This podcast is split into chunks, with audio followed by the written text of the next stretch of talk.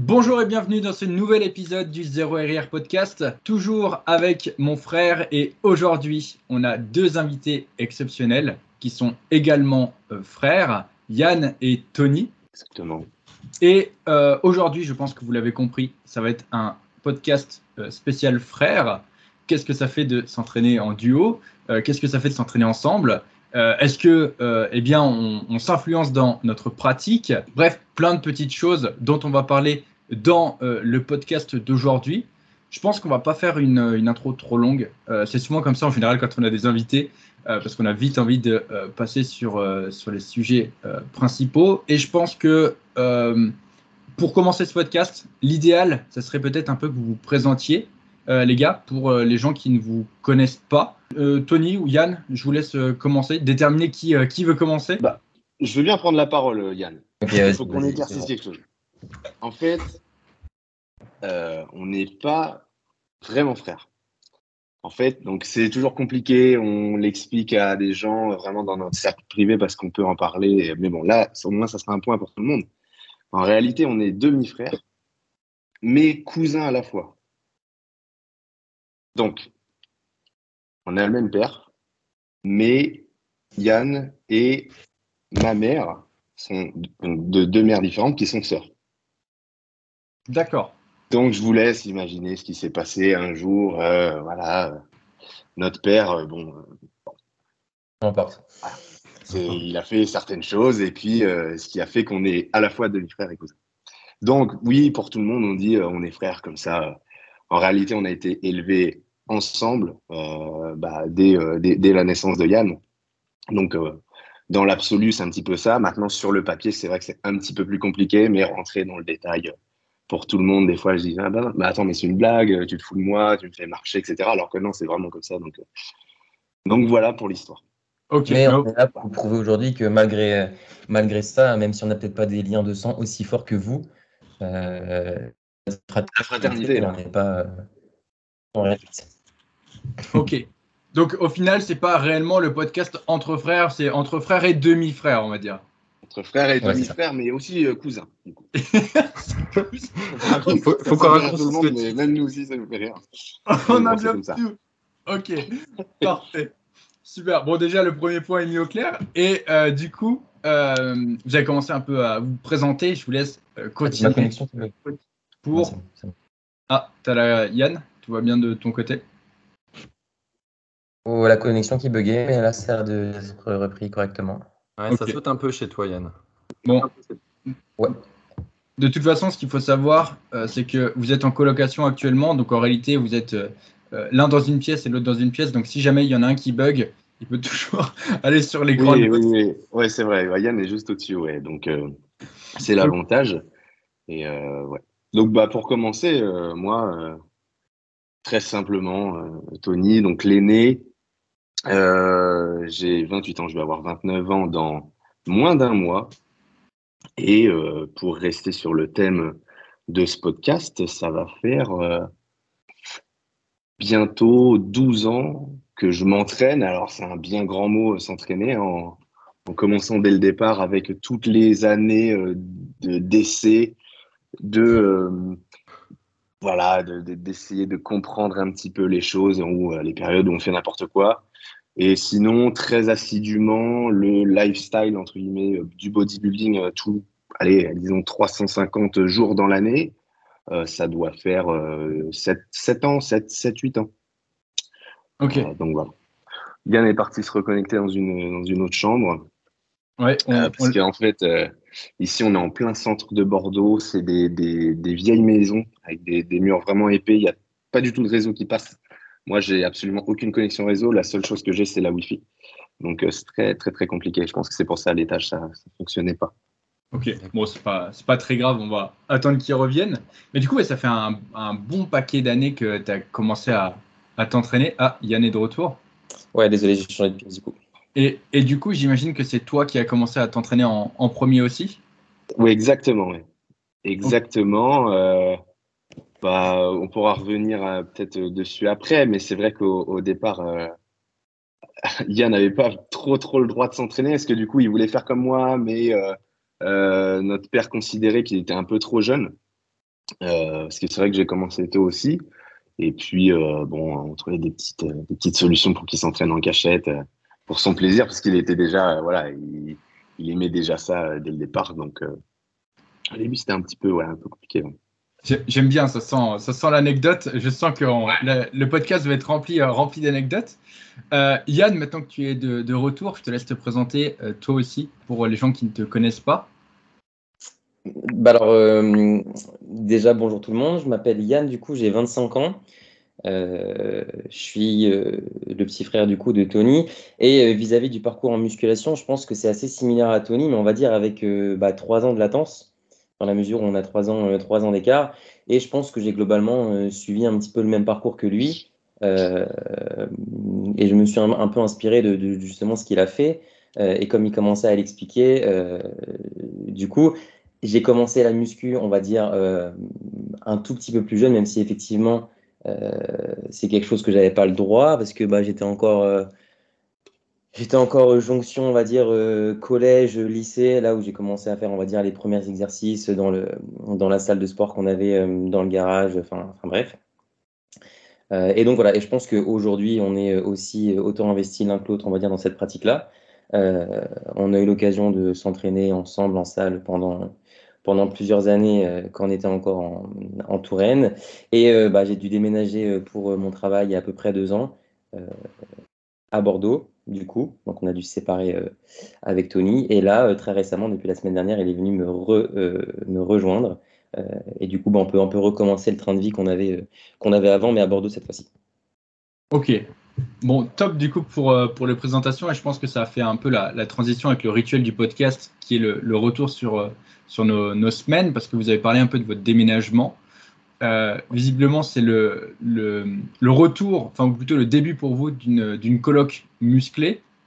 Bah, Avec- ce, qui est, Ah ce qui oui. est plutôt, ce qui est plutôt drôle quand même, c'est qu'on a à peu près un parcours similaire avec Denis.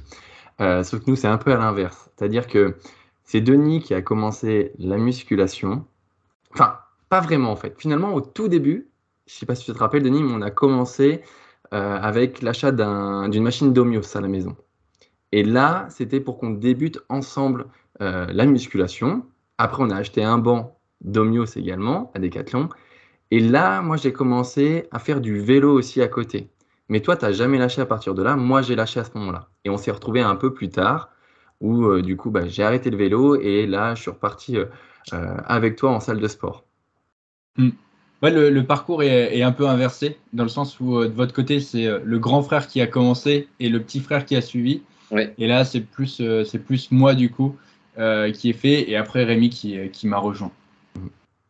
Vous avez commencé avec quoi comme matos? Parce que ça, c'est aussi. euh, Oh, bah, des, des barres étaient. Au début, c'était très euh, poids de corps. C'était très poids de corps classique parce qu'il faut aussi revoir l'époque.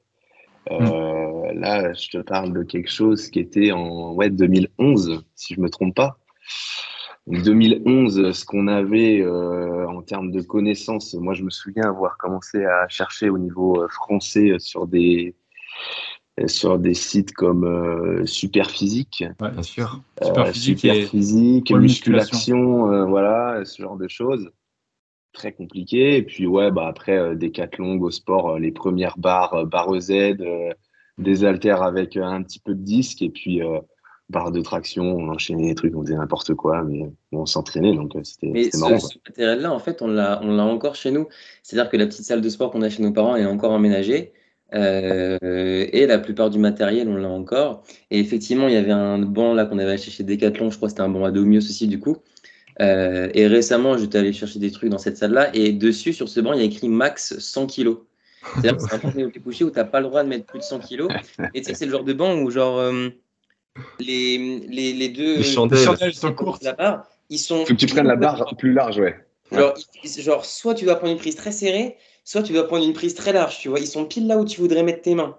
Et du coup, je prenais un peu plus large, euh, sauf que, mais le plus proche possible quand même pour pas être trop large. Et du coup, pour la reposer une fois sur deux, tu te, Ouais. la peau au niveau du doigt, tu commençais à saigner, etc. Euh, donc c'est vrai, c'est des bons souvenirs, mais je pense que même j'ai, je pourrais vous retrouver une photo de, de cette salle-là, parce que mine de rien, on avait quand même un truc assez sympa. C'était assez limité, notamment pour faire les jambes. Euh, mais à l'époque, euh, on avait l'impression d'être les rois du pétrole avec, euh, avec ça, surtout qu'on était jeunes. à l'époque, on faisait pas les jambes déjà, donc comme ça. On faisait pas Il y avait même des, des, des, des amis qui, qui venaient s'entraîner de, de, temps en temps. On avait un petit peu, on va dire, la salle de sport dans le garage du village. Enfin, franchement, c'était cool. Ouais. Mais ce banc, je pense qu'on doit avoir le, le, même. Nous, on a le même, mais il y a écrit, je crois, c'est pas 100 kg, c'est 135 kg max. Mais en fait, tu sais pas si c'est juste le poids de la barre ou ton poids à toi plus le poids oui, de la plus barre. La barre. donc, donc déjà, euh, mon poids à moi, il y a quelques semaines, ça aurait même pas été possible. Donc, euh, c'est voilà. pas possible, oui. donc ouais, c'est vrai que tu te dis merde, mais ouais, je, bah, de toute façon, même en, en salle de muscu, euh, les bancs avec des chandelles larges, euh, avant ça, ça n'existait pas, ça existait pas. Je sais pas si c'était comme ça à vos tout début en, en muscu, mais les, les bancs avec que des chandelles ultra courtes. Et il fallait faire attention. En plus, c'était pas les barres olympiques, c'était les, les, les, poids ouais, en 28. En, en, 28 mm. Et du coup, quand tu déchargeais un côté, il fallait faire très attention. Il fallait tirer un peu la barre de l'autre. Ouais, ouais, ouais. C'est pas pareil. Ouais, c'est pareil chez nous. Ah ouais, il y a... Non, mais il y a, il y a, eu... enfin, il y a eu plein d'accidents euh, comme ça euh, à cause de, de, de, ce matos. Mais ouais, on a... c'est vrai qu'on a, on a commencé aussi chez nous avec les, les, les disques, les barres.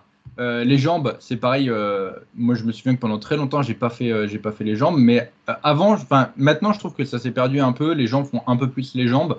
Bon, le problème, c'est qu'ils forcent pas trop dessus quand même. ils les font, ils les font sans forcer.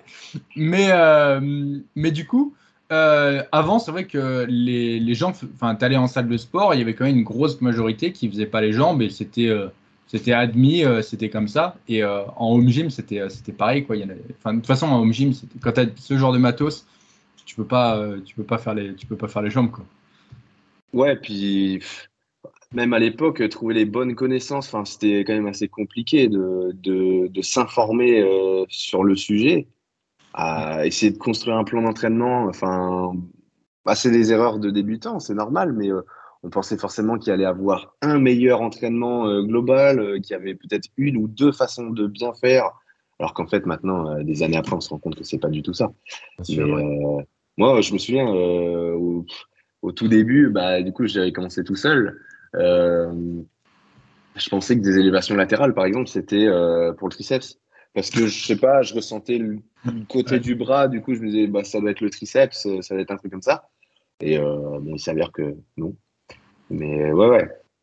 Ouais, il, y avait plein de trucs comme ça. Et puis, tu sais, à, à l'époque, vu comme il n'y avait pas les, les connaissances, t'écoutais un peu, soit du coup, justement, c'était les mecs en, en, salle. Et là, tout le monde y allait un peu de sa petite. Euh, tu sais, c'était euh, de la broscience puissance 10 000, tu vois. Genre, fais, fais, ça et tu vas voir, tu sais, genre, fais des élévations euh, frontales, tu vas voir que tes pecs vont devenir énormes.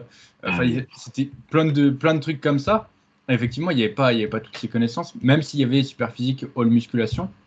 D'ailleurs, si, est-ce que si, enfin, je sais pas si Yann, si tu as surfé un peu sur ce genre de forum, moi j'ai connu ça. J'avais même créé mon, mon, log, tu sais, où tu pouvais, euh, tu partager, pouvais ton euh, partager ton entraînement, partager tes photos, etc. Et tu regardais un peu les, les mecs qui faisaient ça aussi, tu repérais les plus balèzes et tu copiais ouais. leur entraînement après. Bah, en, fait, j'ai, en fait, moi, j'ai jamais fait ça et j'ai mis un petit peu de temps à me documenter, on va dire, euh, vis-à-vis de la musculation, parce qu'en fait, moi, ma, ma, première source, on va dire, de connaissances, c'était Tony. Mm. C'est-à-dire que moi, en fait, c'est plutôt, euh, c'est plutôt lui qui m'a appris, on va dire, les premiers exercices, les premières façons de s'entraîner. Et euh, bah, en fait, je ressentais pas le besoin de faire des recherches de mon côté. Enfin, je me, pour moi, enfin, il savait à 100% ce qu'il faisait. Euh, surtout qu'il était bah, nettement plus balèze que moi parce qu'il avait commencé, il était plus âgé, etc.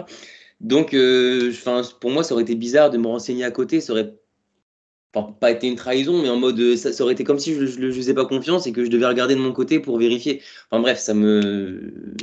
Tony m'a appris pas mal de choses. Euh, et c'est que, on va dire, assez récemment où effectivement, je commence à me. Depuis quelques années, quand même, je commence à me documenter, etc. de mon côté. Mais c'est vrai qu'au début, c'était plutôt un transfert de connaissances dans ce sens-là plutôt que, que moi qui regardais de mon côté et lui du sien, quoi. Ah, mais ces premières années, elles sont quand même formatrices, quand même. Hein. Ouais, puisque. Voilà. Faut passer par là, je pense que faire un peu tout, faire des, des, des, des full body, des splits, euh, s'entraîner, euh, enfin faire les pecs tous les jours, on, on l'a fait, enfin des, des, des, des, entraînements comme ça, hebdo, on, on, a, on a un peu tout testé et ça fait partie de la vie, je crois, surtout de, de se dire que ce genre d'entraînement, c'est pas ce qu'il y a de mieux, mais on est passé par là et on sait ce que ça fait. C'est des bons souvenirs en plus. Enfin, c'est... En plus, Ouais. enfin, surtout au tout début, je pense que c'est une des périodes où tu t'entraînes sans te prendre la tête. Mhm. Et peu importe ce que tu fais, tu es content de ta séance. T'as pas de est-ce que j'ai eu assez de volume sur ça, est-ce que j'ai surchargé, est-ce que j'ai battu ma perf, est-ce que ceci? Tu vas, tu congestionnes, tu es essoufflé, tu étais juste content en fait d'avoir fait ta séance. Peu importe, peu importe ce que tu as fait, euh, tu sais même pas en fait si les exos sont bien, enfin t'as pas de recul. Donc pour toi, c'est une heure de sport, peu importe ce que tu fais pendant cette heure-là, c'est forcément productif. Et du coup, tu es super content. Euh, et surtout, bah, en vrai, tu progresses assez vite, euh, malgré tout au début. Donc, euh, donc ouais, non, c'est vraiment des, des super souvenirs ça. Ouais, c'est Ouais. ça, tu, tu- tu fais des drop sets, euh, super sets, tu enchaînes tous les mouvements possibles. Tu te retrouves à faire euh, une séance bras qui dure 4 heures. Euh, tu as un pump de dingue.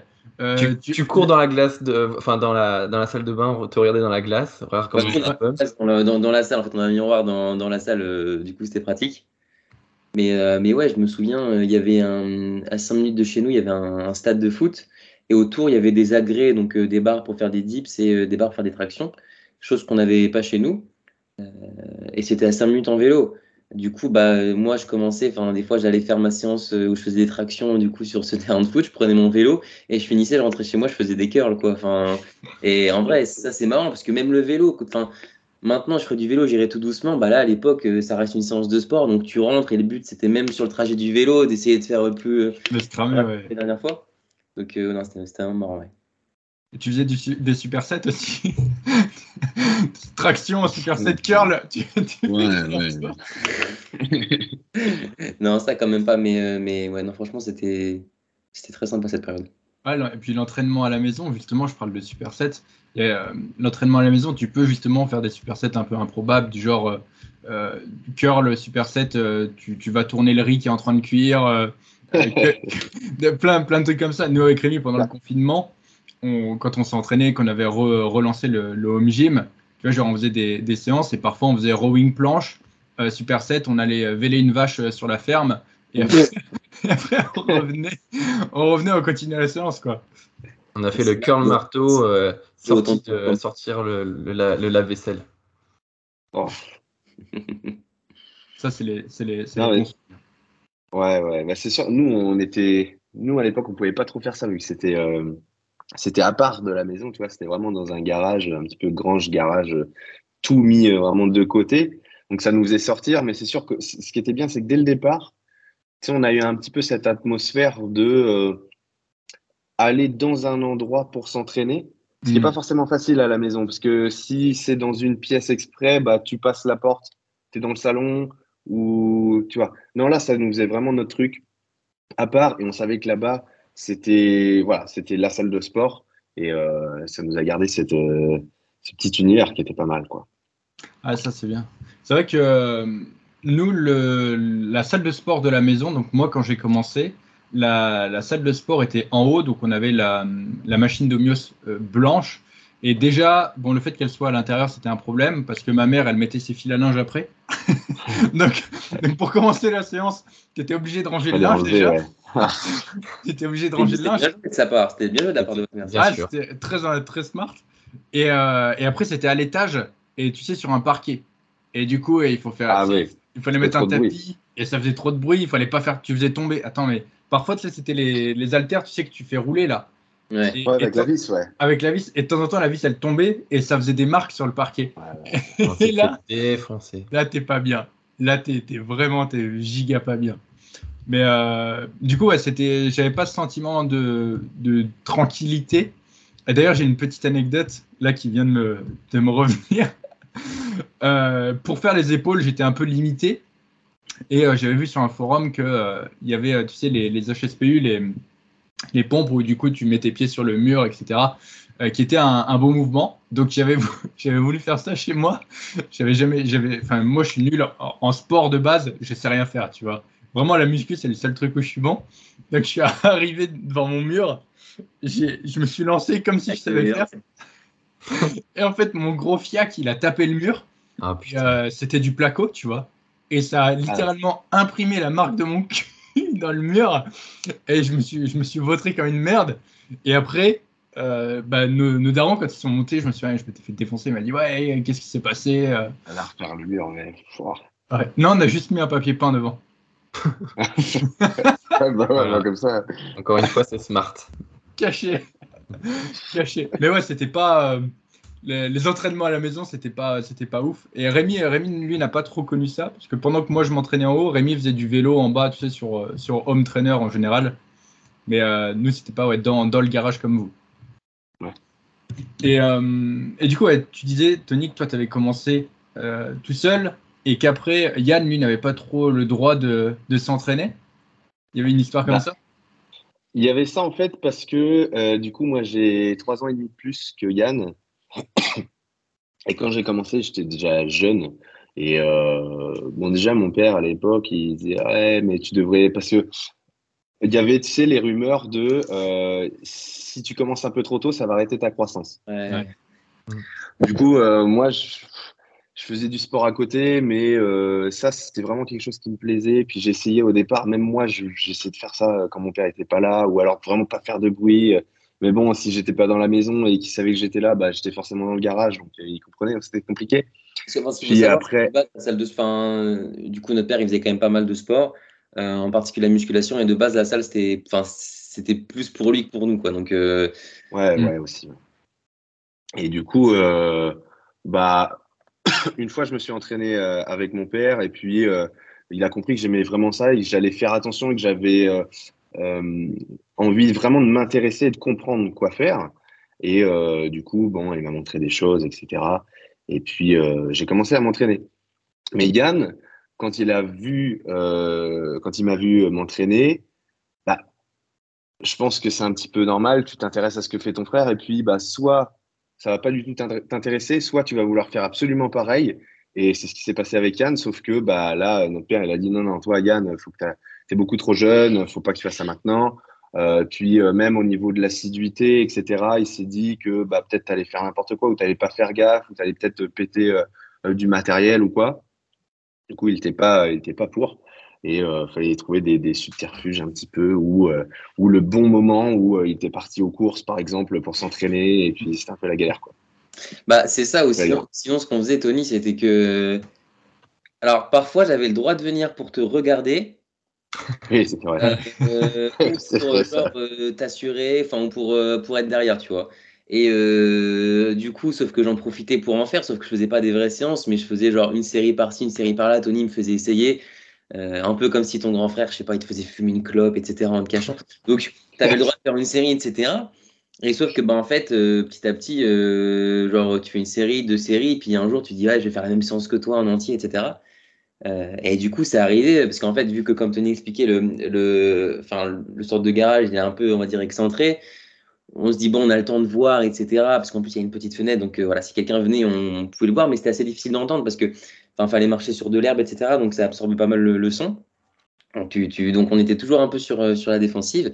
Et puis, j'en faisais de plus en plus. Et puis, euh, puis euh, c'est arrivé euh, deux, trois fois que mon père enfin, vienne voir si, si tout va bien ou récupère un truc dans cette pièce-là aussi. Et j'étais un peu essoufflé, tu vois. Et il me demandait, mais, mais pourquoi, pourquoi t'es essoufflé et tout Je lui dis, bah non, je suis pas essoufflé et tout. Pense qu'il a commencé à comprendre un petit peu. Euh, et puis ça s'est fait progressivement. Il a vu que, enfin, que ça se passait bien, qu'il n'y avait rien de cassé, que personne ne se blessait. Euh, mais c'est vrai qu'au début, c'était un peu en cachette. Quoi. Ok, et, et cette période, elle a duré combien de temps à peu près de l'entraînement dans, dans le garage? Ah, dans le garage? Alors attends, la période de- dans le garage? Ouais. Ouais, ou, ou la période où Yann n'avait pas le droit de s'entraîner? Non, juste la période d'entraînement dans le garage. euh, Je sais plus ça. Bah, en fait, euh, ça, enfin, enfin, en fait, le garage, il existe encore. euh, et jusqu'au dernier confinement, en fait, euh, enfin, euh, on s'est quand même pas mal entraîné dedans. Euh, mais après cette période, en fait, moi, finalement, je pense que je me suis entraîné euh, plus longtemps dans ce, dans ce garage-là que Tony, finalement. Euh, bah, Parce que moi, en fait, à côté du lycée, si tu veux, il y avait, euh, il y avait une salle municipale, tu vois. hmm, C'est bon, c'était pas incroyable, mais euh, du coup, euh, forcément, j'étais au lycée avant Yann et euh, moi, j'en profitais parce que euh, au lycée, j'ai rencontré des, amis, etc., qui, faisaient du rugby et qui avaient accès à cette salle, etc. Ils me faisaient rentrer comme ça. Et puis, pendant ce temps-là, Yann, bah, lui, qui était, encore au collège, il essayait de faire son petit truc de son côté. Et, voilà, mais moi, je me servais à ce moment-là euh, plus que de la salle les jours où, tu vois, c'était le week-end ou alors je m'étais pas trop entraîné puis je voulais euh, m'entraîner un petit peu pour le plaisir parce qu'encore une fois, euh, au début, quand tu as un programme d'entraînement, bah, tu sais, les jours de repos, tu les sautes un peu, tu vois, tu dis, oh, bah, aujourd'hui, aujourd'hui j'ai la, j'ai la forme, bah, je vais rajouter un entraînement. Alors que, on sait que c'est pas ce qu'il faut faire. Et du coup, ouais, des fois, je m'entraînais quand même un petit peu un petit peu aussi à la maison. Donc, il n'y a pas eu de coupure nette, si tu veux, euh, de switch avec euh, ça y est, maintenant j'arrête de m'entraîner euh, à la maison. Quoi. Mais pendant le confinement, ça, ça a resservi ouais, en partie. Ouais, ouais je vois, as, en fait, tu as fait une, une, première période où du coup tu étais full, full à la maison, puis après moitié, enfin ouais, il y avait un switch, voilà. Trois et après, quarts salle, et puis, ouais, et, puis après, bon, bah, Ok. Et du coup, cette, euh, cette, première salle, toi, euh, Yann, ça a été euh, quand tu as, été en salle pour la première fois? Alors, moi, je suis allé en salle de sport très tard. parce qu'en fait, si tu veux, déjà, moi, en fait, ce qu'il faut savoir, c'est qu'on n'était pas dans le même lycée avec Tony. et du coup, moi, dans mon lycée, il y avait. Enfin, il y avait une salle de sport. C'était pas une salle de sport à côté, c'est la salle de sport du lycée dans un grand, euh, dans un grand gymnase, etc. Et du coup, moi, je m'entraînais un petit peu là-bas, mais je m'entraînais quand même en majorité chez moi. Et après, en fait, moi, je suis parti, euh, je suis parti de la Touraine, du coup, pour faire, euh, faire mes études à Paris. Et donc, j'étais en, j'étais en classe prépa et bah, j'avais aussi la chance d'avoir une salle de sport dans l'établissement. Je pense que je l'avais un peu choisi pour ça aussi. mais du coup, c'était encore une fois pas une vraie salle de sport. Enfin, c'était voilà du matériel je me souviens, une fois, ils avaient, un, ils avaient eu un budget de, je crois, 15 000 euros pour acheter du matériel. Ils ont acheté que des, des tapis, des vélos, des vélos et tout. Enfin, bon, c'était. Comme d'hab. Bah, c'était des étudiants en classe prépa, donc c'était voilà, c'était pas. Matériel, c'était évidemment pas pour faire du body. Donc, ça a été euh, bah, encore deux ans où j'ai fait, on va dire, pas mal moins de sport et encore pas dans une vraie salle. Et après, du coup, bah, j'étais en école d'ingénieur. Donc, pareil, euh, la première année, il y avait aussi des, des infrastructures sportives, etc. Euh, en l'occurrence, alors j'étais pas polytechnique, mais je m'entraînais dans la salle de sport de polytechnique qui était sur le campus. Donc encore une fois, c'était pas du super matériel, et c'est que après où j'ai commencé, on va dire, à m'entraîner vraiment dans un fitness park. Euh, donc mon premier abonnement en salle de sport, je le pense, je pense que je l'ai pris très très tard, euh, quelque chose comme, je sais pas, je devais avoir peut-être ouais 21 ou 22 ans quoi. Hmm. Pour autant, je m'entraînais quand même dur et bien, je pense, avec le matériel que j'avais. Mais euh, c'était, c'était toujours des petites salles à droite à gauche où il fallait bricoler. Euh, tu n'avais pas des super machines, mais, euh, mais, mais voilà. Ah, c'est vrai que je pense que c'est une chance d'avoir connu, tu sais, les, les premières salles où en gros, tu avais voilà, leg extension, leg curl, tirage horizontal, tirage vertical, et tu appelais ça une salle de sport, tu vois. Ouais. Et, et, et c'était. Enfin, je pense que quand tu as connu ça, déjà, tu te plains un peu moins des basic fit d'aujourd'hui. Alors que le mec qui commence avec les basic fit, tu vois, genre son point de comparaison, c'est quand même un. Enfin, basic fit. Ou, et encore, il y en a qui commencent avec des on-air ou des trucs, euh, tu vois, avec du hammer, enfin, avec des trucs vraiment bien. Là, retourner sur une salle un peu moins bien, c'est. Alors, il n'y a pas que le hammer, hein, bien sûr, mais. Euh... Ouais, c'est sûr que tu, bah, pour le coup, plus te plaindre. J'ai vraiment. Euh, ça a vraiment été crescendo en termes de qualité de matériel. C'est-à-dire que bah, au début, donc c'était euh, c'était chez nous, donc on va dire des poids libres. Après, c'était la salle de sport de la prépa, la salle, enfin, la salle de sport du lycée, du prépa, enfin de l'école. Enfin, ça a toujours été, euh, c'était même pas, je connaissais même pas les marques en fait. Et la première fois où je vais dans un fitness park, pour moi, Technogym, c'est incroyable. Pour mm. moi, une machine euh, là, toute jaune et tout, pour moi, c'était incroyable. la première fois que je fais du hammer, incroyable. Alors que maintenant, euh, quand je vois qu'il y a du technogym euh, et du hammer dans la salle, limite, je suis un peu déçu parce que je me dis, euh, ça dépend desquels, évidemment. Mais, mais pour le coup, j'ai vraiment tout savouré, on va dire. Et les premières fois, on va dire, que je découvrais du matériel un peu nouveau, c'était quand, bah, quand on partait en vacances en famille et que si on, parlait, si on partait, par exemple, je sais pas, une semaine, dix jours, bah, fallait quand même qu'on aille s'entraîner un peu. Donc, on allait tester les salles de sport du coin. et à chaque fois, les, les nouvelles machines, les nouvelles marques, enfin, je J'adorais ça, mais pour le coup, je pense que j'ai eu toutes les échelles de qualité des machines, sauf sûrement la plus haute. J'espère que, que je continuerai à avoir des machines qui sont de, mieux en mieux. Mais, euh, mais ouais, ça a vraiment été très progressif. Mm. Parce que là, aujourd'hui, vous vous entraînez tous les deux, enfin, vous, vous avez repris un entraînement tous les deux euh, au Giga Arena. Alors, euh, enfin, on fait pas le même plan d'entraînement. Oui, oui. Et dans la même de là, ouais, on va s'entraîner à Giga Arena ensemble euh, la plupart du temps en fonction des séances, des horaires, etc. Euh, Ce qui est du coup euh, une, une excellente salle de sport, faut, faut le dire aussi. Bah là, il y en a deux pour le coup à Bordeaux. Il y a deux gigas différents et euh, qui sont très très bien, ouais, c'est il y a sûr. Il y en a un qui a ouvert il y a un an, ouais, qui, est, qui est- qui est très très propre, tout neuf. Euh, il y a un On Air qui ouvre dans un mois ou deux, je crois, à Bordeaux là. Enfin, même peut-être moins que ça, je crois. Euh, et puis euh, actuellement, là, Fitness Park en centre de Bordeaux, il c'est à euh, 10 minutes à pied, je crois. C'est ça, euh, Yann, ou 15 Ouais, minutes à pied? l'instant, il est fermé pour travaux, mais, euh, mais, euh, mais ouais. Celui-là, typiquement, il y a un hack, tu vois, pour les jambes, c'est parfait. quoi. 4 ou 5, je crois, ouais. D'accord. Ah, donc vous allez dans plusieurs salles de sport aujourd'hui? Moi, je cumule euh, Giga Arena et Fitness Park euh, comme abonnement, euh, simplement parce qu'il n'y a pas de hack squat à Giga Arena. Donc, je suis obligé de payer. Ouais, et puis quand on remonte euh, voir nos parents aussi, tu vois, Ouais. c'est aussi ça. Ça, ça c'est vraiment quand tu viens pointilleux et que tu prends Oui. un abonnement juste pour une machine. Juste pour une machine. Et, et ouais, et ouais, vraiment. Et là, limite, euh, je te jure, si par exemple, On Air, ils ont un squat pendule, je suis prêt à payer 30 euros de plus euh, par mois parce que. En fait, quoi- enfin, quand, quand c'est ton métier ou même quand tu aimes t'entraîner et que tu t'entraînes 5 fois par semaine, euh, enfin, en fait, ça change tellement tes entraînements de, d'être recontent d'être sur une machine, de reprogresser. Enfin, c'est, je trouve ça même pas cher, 30 euros par mois pour, euh, pour ce qui est un peu ton métier, ton sport, ta passion, etc. Donc il y en a qui disent putain, trois abonnements, ça serait énorme. Je trouve même pas en fait, tu vois, genre. euh, Bah après, typiquement, euh, si, si On Air, euh, ils ont un, un hack euh, ou, ou un squat pendule, en soi, bah, Fitness Park, ça resterait, tu vois, juste pour le cas de, des- semaines ou des week-ends où on remonte euh, à Tours. quoi. Parce que là-bas, pour le coup, il n'y a que Fitness Park. Mais euh, ça, ça compte aussi, bien sûr. Euh, maintenant, ouais, c'est clair. hein, Bah, je pense que les gars, c'est comme vous. euh, quand tu as un petit peu tes réseaux qui tournent au- autour de tout ça et que tu as envie de progresser là-dessus, obligé d'avoir des bonnes machines. Enfin, je vois, euh, ça c'est un autre sujet, hein, on n'est pas obligé de, détailler là-dessus, mais euh, quand on voit beaucoup de, gens qui se lancent dans le coaching ou dans le- les réseaux sociaux de manière générale et qui s'entraînent dans, un, dans, dans une salle très, très, euh, que ce soit un basic fit ou très peu fourni en termes de bon équipement, c'est pas impossible de faire du contenu, mais ça peut vite être compliqué, quoi.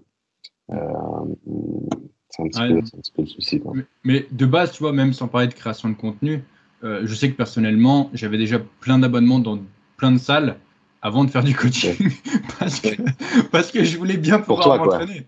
Ouais, c'est voilà. ça. Juste euh, rien à foutre. euh, voilà, ça, ça m'apportait juste ma propre satisfaction et ça satisfaisait juste ma, ma passion, tu vois. Mais, euh, mais oui, je comprends qu'en en plus de ça, quand tu rajoutes le coaching, etc., ça fait des arguments. Ça fait des Et puis, arguments. euh, rien que le fait de changer d'environnement aussi. Euh, moi, j'aime bien des fois être euh, dans une salle un jour, dans une autre salle l'autre jour. Des fois, j'ai fait euh, bah, peut-être la même salle pendant six mois, un an de suite. À un moment donné, tu peux plus la voir. Ouais, Je sais pas, à un moment donné, ce- que ce soit les gens, que ce soit le matériel, que ce soit des. Il y, a des trucs où tu as envie de changer d'environnement et limite, aller dans une autre salle un peu moins bien, tu es presque content parce que c'est différent, c'est c'est- c'est c'est cool. Donc là, bon, moi, du coup, j'ai que ma séance jambes qui est dans une salle à part. Mais en plus, ça fait un petit rituel, tu vois, c'est les jambes, c'est ailleurs, euh, enfin, il y a plein, plein de trucs comme ça. Donc, euh, rien que pour le fait, effectivement, de, de, de changer d'environnement, je trouve ça agréable. Donc, quitte à payer un peu plus, euh, c'est cool. ça. Cette Ouais, vision des choses. Ouais, cette vision des choses, moi, c'est quelque chose que, que j'avais avant de partir à Budapest. Euh, tu sais, quand je suis parti à Budapest, que j'ai eu accès à. Voilà, il y avait- tout. Il y avait du Atlantis, du Prime, du Panata. J'avais. En fait, j'avais toutes les machines, tu vois. Et euh, au final, je me suis dit, ouais, il n'y a pas une si grosse différence en vrai. euh, Tu sais, c'est vraiment de l'optimisation, etc. Et quand je suis revenu en France, bah, honnêtement, j'étais bien content quand même d'a- d'avoir mon Matrix, d'avoir mes, mes vieilles machines, même si elles sont un peu tordues.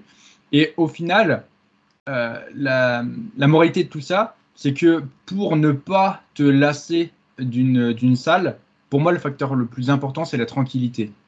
Euh, dans la salle où je m'entraîne, clairement, je, je suis quasiment tout le temps tout seul. Et euh, bah, Rémi, c'est la même chose. Hein. On va là-bas pour ça. Et en gros, tu fais ce que tu veux. Tu fais tes setups comme tu veux. Tu mets tes pins comme tu veux. Euh, tu, tu, fais ce que tu veux en fait avec le matos. Tu peux gueuler comme un, comme un âne. Ça, en fait, tu, tu déranges personne. Il n'y a personne. Donc, et en fait, tout ça, le fait est que déjà, quand tu as une poulie, tu vois, quand tu as une poulie et que tu peux faire tes les setups que tu veux, tu peux déjà faire tous les mouvements que tu, que tu veux. Après, euh, on a un hack, on a un pendulum. Euh, tu vois, enfin, on, on, a une Smith. C'est euh, laquelle votre salle? Espace Forme. Espace Forme, voilà. Et Espace Forme, tu as deux Espace Forme sur Limoges. Et euh, je vous rejoins là-dessus. Moi, j'ai trois salles de sport actuellement. Donc, euh, je fais ma rotation sur trois salles. Et ça me permet d'avoir un push dans une salle, un push dans un autre. Ouais. Et euh, voilà, ça me permet de varier énormément. Mais, mais c'est vrai que ouais, quand, quand tu es tout seul, que tu peux en fait faire ce que tu veux dans ta salle, quand c'est ton home gym, tu vois. En fait, l'impression, c'est ça, c'est un home gym bien équipé. Ouais. bah là, T'es chez final, toi, quoi. Voilà, t'es chez toi et là, tu te lasses, là, tu te lasses jamais. Mais avant, j'avais ce truc du, au bout d'un moment, ouais, les machines, je pouvais plus les voir. Oh, ça, me, ça me cassait les couilles. Euh, tu, tu, sais que la machine, tu, tu la stacks, tu lui mets deux pins dans la tronche, elle reste trop légère. et voilà, c'est frustrant. Euh, et puis au bout d'un moment, ouais, je sais pas, quand tu peux pas tourner comme tu veux, etc. C'est vrai que c'est. Ouais, c'est ça. Il suffit que tu rajoutes à ça le monde, euh, les gens mmh. qui te demandent de. Enfin, c'est la salle, c'est pour tout le monde. Je suis bien d'accord. Mais si euh, pendant ta série, tu as des mecs qui viennent te parler et tout, ah, c'est dur, quoi. Ça, ça en dépend. C'est aussi une des raisons pour lesquelles Tony, je t'ai encouragé à venir à Bordeaux. Ouais, parce que pour avoir connu le fitness park du coup de Tours, je me suis dit que tu n'étais quand même pas dans le meilleur environnement, euh, que ce soit pour ta progression et même, on va dire, pour, euh, pour ton bien-être. Moi, quand je remets les pieds là-bas, au bout de deux jours, ça me saoule. Euh, que ce soit au niveau du monde, les poulies sont toujours prises, tu es toujours obligé de tourner avec les gens. Et ça, ça s'il faut le faire, je le fais, mais quand tu veux essayer de filmer, quand tu veux te concentrer pour une série, que tu veux recharger les disques, qu'il faut dire à la personne, touche pas, surtout pas, en pleine série, euh, tu fais une pleine série, il n'y a personne à côté, elle veut venir t'aider, mais toi, tu as, ton logbook, tu, en fait, tu veux pas qu'on t'aide parce que sinon, tu sais pas si tu peux la compter la règle ou pas. Donc, tu es en pleine série, tu es soufflé et du coup, limite, tu as l'air méchant parce que tu dis touche pas, touche pas. Mais en fait, c'est juste que. Enfin, bon, et du coup, euh, ça fait beaucoup de facteurs externes et je trouve que c'est déjà suffisamment dur de se concentrer et de performer sur une séance que si en plus tu dois faire attention à tout, euh, tout ce qu'il y a à côté, euh, ça devient encore plus épuisant. Et puis, euh, et puis ouais, caler un une poulie, des fois, c'est pas possible. Euh, tu as, une poulie courte, tu n'en as qu'une seule. Euh, tu as un mec qui fait les deux en même temps, puis euh, parce qu'il fait les pecs, et toi, tu dois caser ton banc, toutes les séries, du coup, il est jamais au même endroit. Je me suis dit, Tony, il faut que tu arrêtes, il faut que tu viennes là. Ça sera mieux pour toi. Euh, et c'est ce qui s'est fait. Et pour en venir, du coup, à ce que tu disais, Denis, au niveau aussi de la, de la qualité du matériel, quand tu disais que quand tu étais allé à. C'était à Budapest Ouais, à Budapest à Budapest que tu avais testé un peu toutes les nouvelles machines et que en fait tu t'es dit euh, c'est cool mais c'est enfin je sais pas c'est c'est pas révolutionnaire bah moi c'est pareil au début j'avais jamais testé les machines Prime et une fois quand je suis allé à Londres avec euh, Louis du coup The Prep Dad j'ai pu les essayer les machines Prime et bah j'ai été trop déçu parce que en fait je m'attendais à, à un gap énorme en mode euh, ça allait être trop au-dessus, tu vois. Alors j'ai fait que du plate loaded, c'est-à-dire que j'ai pas fait des trucs avec des câbles, etc., des systèmes de poulies qui sont peut-être mieux, euh, mais j'ai fait les chest press, j'ai fait des rowing, etc., où tu peux mettre du coup les disques à différentes, Ouais. différentes positions. Je me suis dit ça va être trop bien, et bah j'ai été super déçu parce que c'était bien, mais c'était juste bien en fait. Et du coup ça m'a idéalisé trop le truc. le matériel que j'ai, je me dis en fait, euh, quand tu as une poulie euh, Hammer ou Life Fitness, tu as, deux, trois bonnes machines Hammer euh, convergentes pour les pecs, des bons tirages pour le dos, euh, une bonne presse, un bon back squat, tu as quasiment tout en fait ce qu'il te faut. Euh, Il n'y a, a, pas de machine réellement où je me suis dit, ouais, elle est vraiment supérieure, tu vois. Il y, y, en a quelques-unes sur lesquelles ça me l'a fait. Je sais que le, le, tirage vertical Nautilus, tu sais, le plate loaded, vous l'avez à Bordeaux, au Giga ouais. Arena. Lui, je sais que la première fois que je l'ai fait, euh, je, je, je, sais qu'au niveau du grand dorsal, j ai, j ai, honnêtement, j'ai senti une grosse différence. Mais après, je, je m'entraînais, tu sais, sur les, euh, sur les tirages verticaux euh, Matrix à, à, câble, où le siège, il est, il est vachement court. Ouais. Tu sais, j'avais le cul dans le vide et ah, tout oui, à chaque fois. Oui, oui. Du coup, je pense que la plus grosse différence, elle n'est pas venue de la machine en elle-même, mais juste de ma stabilité qui était vachement, vachement mieux au final, tu vois. Et euh, ça se trouve, si j'avais fait ce mouvement-là sur un banc technologime qui était plus long, j'aurais senti euh, une moins grosse différence, tu vois. Ouais. Donc au final, il n'y a, pas, ouais, y a pas un gros gap. le et les machines prime. Le seul truc que j'ai trouvé bien, je me souviens, c'était que voilà, tu pouvais euh, adapter la, la courbe de résistance euh, au fur et à mesure de tes séries. Donc tu sais, euh, tu fais une, une série, tu vas chercher, tu vas mettre le maximum au, au milieu. Et après, du coup, euh, bah, euh, si tu mets le maximum au début, tu peux potentiellement refaire la même série au même poids, euh, mais du coup avec une courbe de résistance différente, etc. Donc je trouvais ça sympa, ça apportait un peu plus de variété. Et euh, en fait, ça, c'est la caisse à outils. En fait, tu rajoutes des outils dedans, mais euh, mais c'est pas, voilà, c'est pas comme si tu passais d'un tournevis à une perceuse. C'est pas. Pour loguer, ça rend le truc encore plus compliqué. Parce que si tu veux loguer les positions où tu as mis les disques en fonction de la série, si tu as voulu mettre le maximum de points en position étirée, euh, au milieu, en haut, etc., euh, je pense que c'est sympa. Mais euh, ouais, je sais pas si ça en vaut, on va dire, euh, oui, oui, pour. C'est un mécanisme qui est très complexe. bien compliqué à quantifier. Ouais. C'est un mécanisme Ouais, qui est très complexe et quand tu euh, mets ça dans une salle de sport, bah, tu sais que beaucoup de personnes ne vont pas l'utiliser correctement, vont pas comprendre l'utilité de la C'est machine. ça, ouais. Et Il faut donc, c'est encore avoir les, ouais, le besoin aussi. Mm. Bah, une telle euh, machine. à, Budapest, il faut voir, les mecs ne savaient pas utiliser les machines Prime. hein. J'étais dans une salle de body hein, et il faut voir les mecs. euh, quand c'était le leg curl, ça allait, mais le pire, c'était, tu sais, le, le pec deck. Mhm. Parce que, en fait, tu avais plein de réglages. Tu as des réglages au niveau du siège, du dossier, et tu en as du coup pour la courbe de résistance en haut et euh, pour euh, l'étirement aussi en haut. Mm. Et en fait, tu te retrouvais, tu avais un bras qui avait plus d'étirement que l'autre et euh, une courbe de résistance qui était différente sur les deux bras. Et les, les mecs, ils savaient pas régler cette putain de machine. Et j'étais dans une salle de body, tu vois. Je me dis, tu mets ça en France, les mecs, ils, ils vont faire n'importe quoi. Bah, tu, ouais, tu mets ça dans un fitness park, là. wow. Oui, et puis c'est des machines aussi, euh, tu sais, euh, vu comme il y a vachement plus de mécanismes de réglage, bah, tout de suite ça fait des, des points de fragilité. Donc je pense que ouais, si c'est pas, si c'est pas correctement utilisé, ça pète très très rapidement. Et puis en France, euh, t'inquiète pas que, que, les, que les gens ils vont mettre les disques euh, là où ça rend le mouvement le plus facile. C'est-à-dire Mm. que si tu peux mettre plus de plaques en haut comparé en bas, les gens ils vont mettre euh, plus de plaques en haut, comme ça tu as, l'impression de, de soulever plus lourd. Euh, moi, il y a des positions euh, sur euh, la chest press du coup euh, prime où je crois quand je mettais en, donc en bas en la position la plus étirée, tu pouvais mettre quasiment moitié moins que en haut. Euh, et pour le coup, c'était selon moi plus intéressant. Euh, mais euh, en termes euh, en termes de charge, t'étais étais limité. C'est comme les mecs qui mettent un élastique sur du hack squat. Je dis pas qu'il faut pas le faire. Hein. Je dis juste qu'il faut savoir pourquoi on le fait et il faut pas le faire juste parce que ça te permet de rajouter une plaque ou deux plaques par côté. Donc je pense qu'il y aurait ce risque-là aussi de.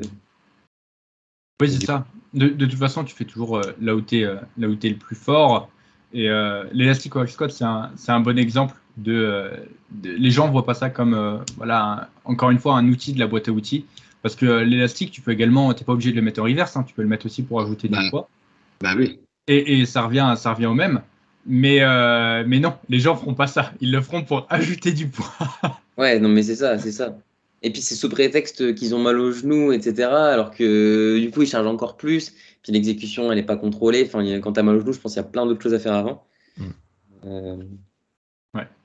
On, on a un peu dérivé du sujet, un peu là. je- Ouais, là on est parti full vrai, parce qu'on on reconnaît bon. les passionnés là. On reconnaît les De- passionnés. Alors, euh, je, vous connaissez, enfin, vous connaissez pas trop le, le podcast, mais sachez que souvent c'est comme ça. On a toujours une trame et ça part toujours en couille à un moment. Mais euh, c'est aussi pour ça qu'on fait ce podcast, parce que le, le but c'est voilà de, de partager notre retour, partager notre euh, voilà no- notre vision de passionné. Et je pense que c'est toujours c'est toujours intéressant. Si on essaie un peu de recentrer, je reprends mes euh, je reprends mes, mes notes de que, qui a commencé en premier, on l'a fait. Est-ce que ça a influencé l'autre? On l'a fait euh, aussi. Euh, comment était la muscu à vos débuts? On a parlé un peu voilà, de- des connaissances, on a parlé un peu des, des- salles de sport. Est-ce que vous vous entraînez toujours ensemble? Ça, on en, a, on en a parlé un peu. Euh, par contre, là où je peux faire peut-être un, un comparatif entre ce qu'on vit, moi et, et Rémi, c'est qu'avant, quand on s'entraînait ensemble, on faisait les mêmes entraînements. Au, au début, on, Alors. on- On a fait ça un temps, nous aussi. mais maintenant, tu te rends compte que avec Rémi, on peut, on peut plus faire le, on peut plus faire le même entraînement. pareil. C'est pareil. Parce que l'époque où on s'entraînait ensemble, on faisait n'importe quoi. Quand- en fait, on, n'importe quoi. rien et on ne savait même pas quel sens on allait faire. Mm. Donc, Pour- euh, ouais, on faisait juste aujourd'hui, on fait bras. Ouais. Déjà, par exemple, aujourd'hui, on fait que bras. Donc, c'est dans des cas vraiment particuliers de faire euh, que bras, bon, admettons. Et puis, le volume, c'était n'importe quoi.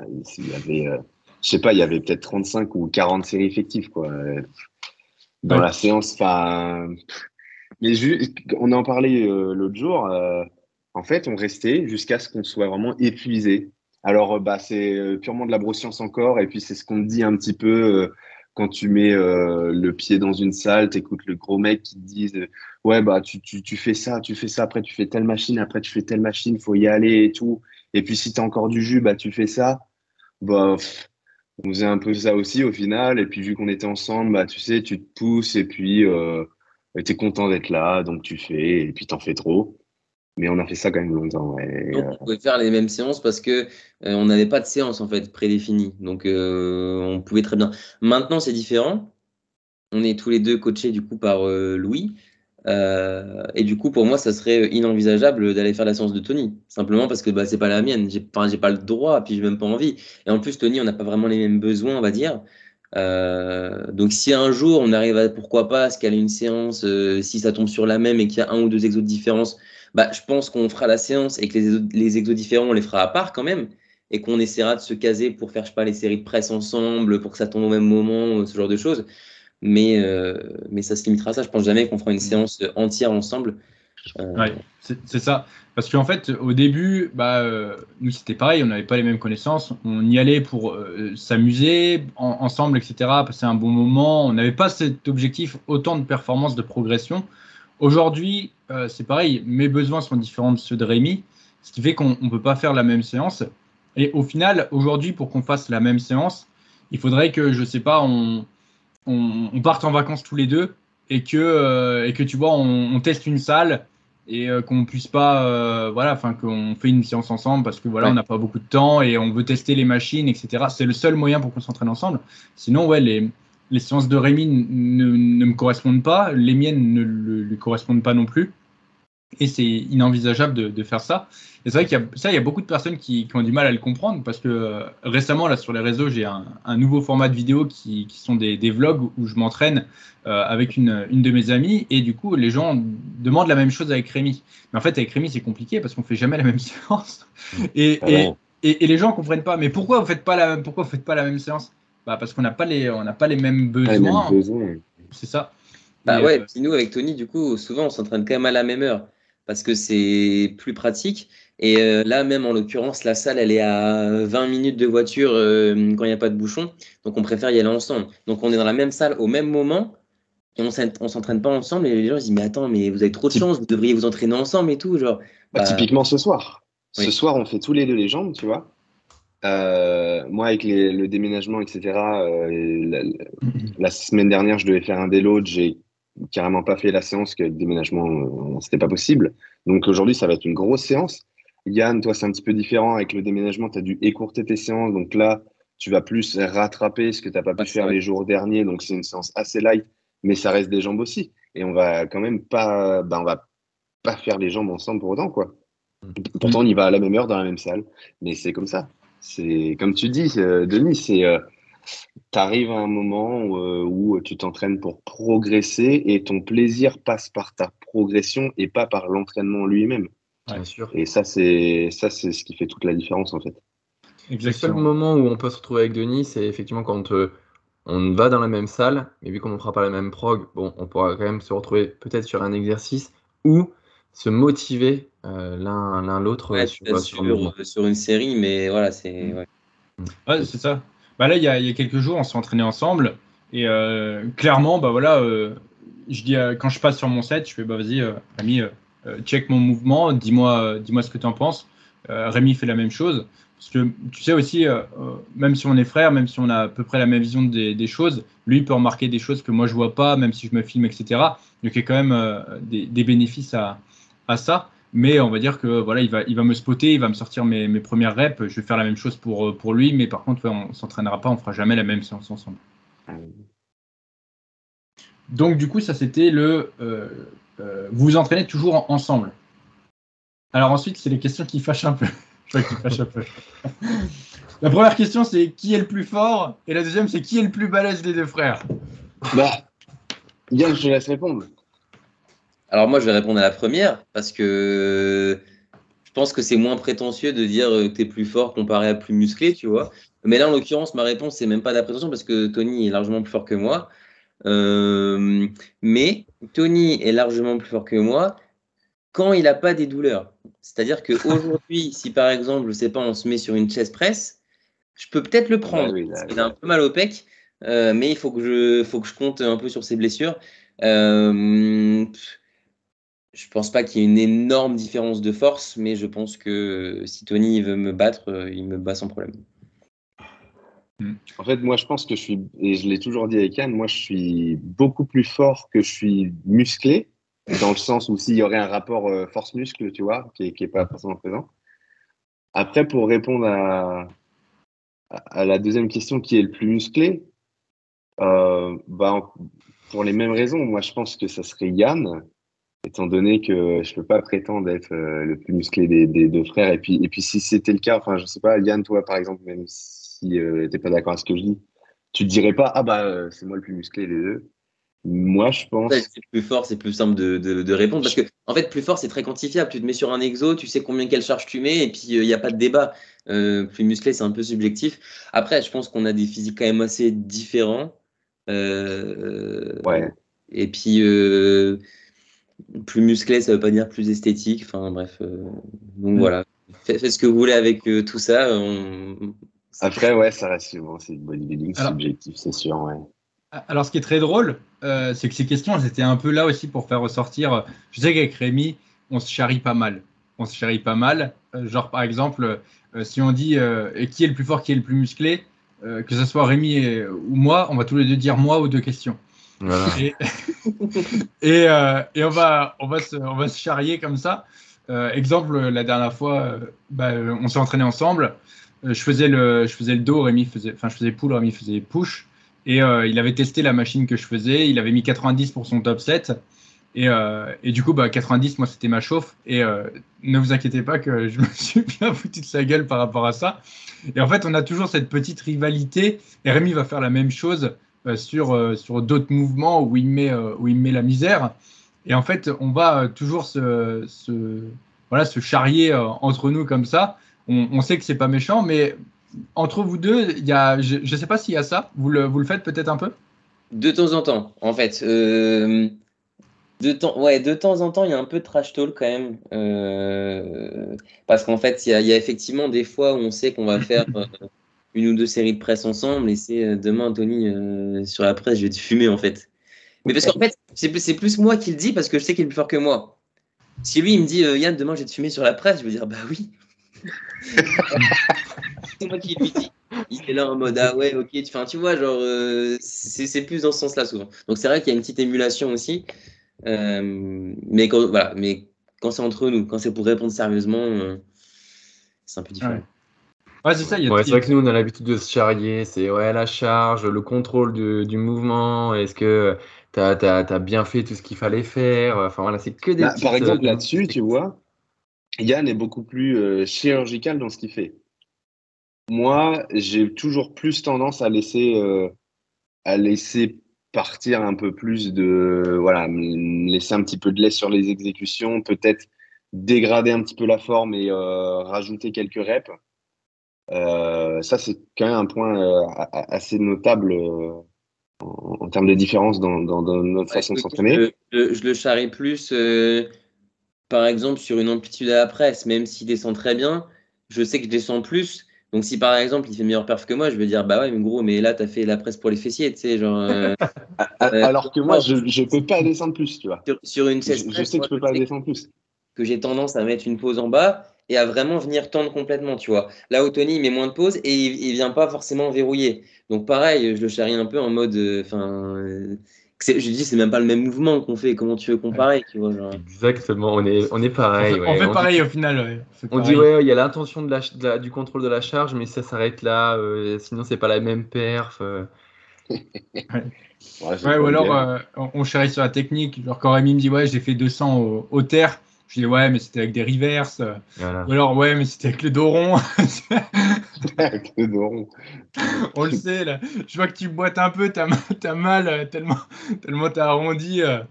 Donc ouais, on, on, on charrie comme, on charrie comme ça. Donc ouais, il y a, il y a aussi ça chez vous. Mais je pense que c'est euh, voilà entre entre frères, c'est.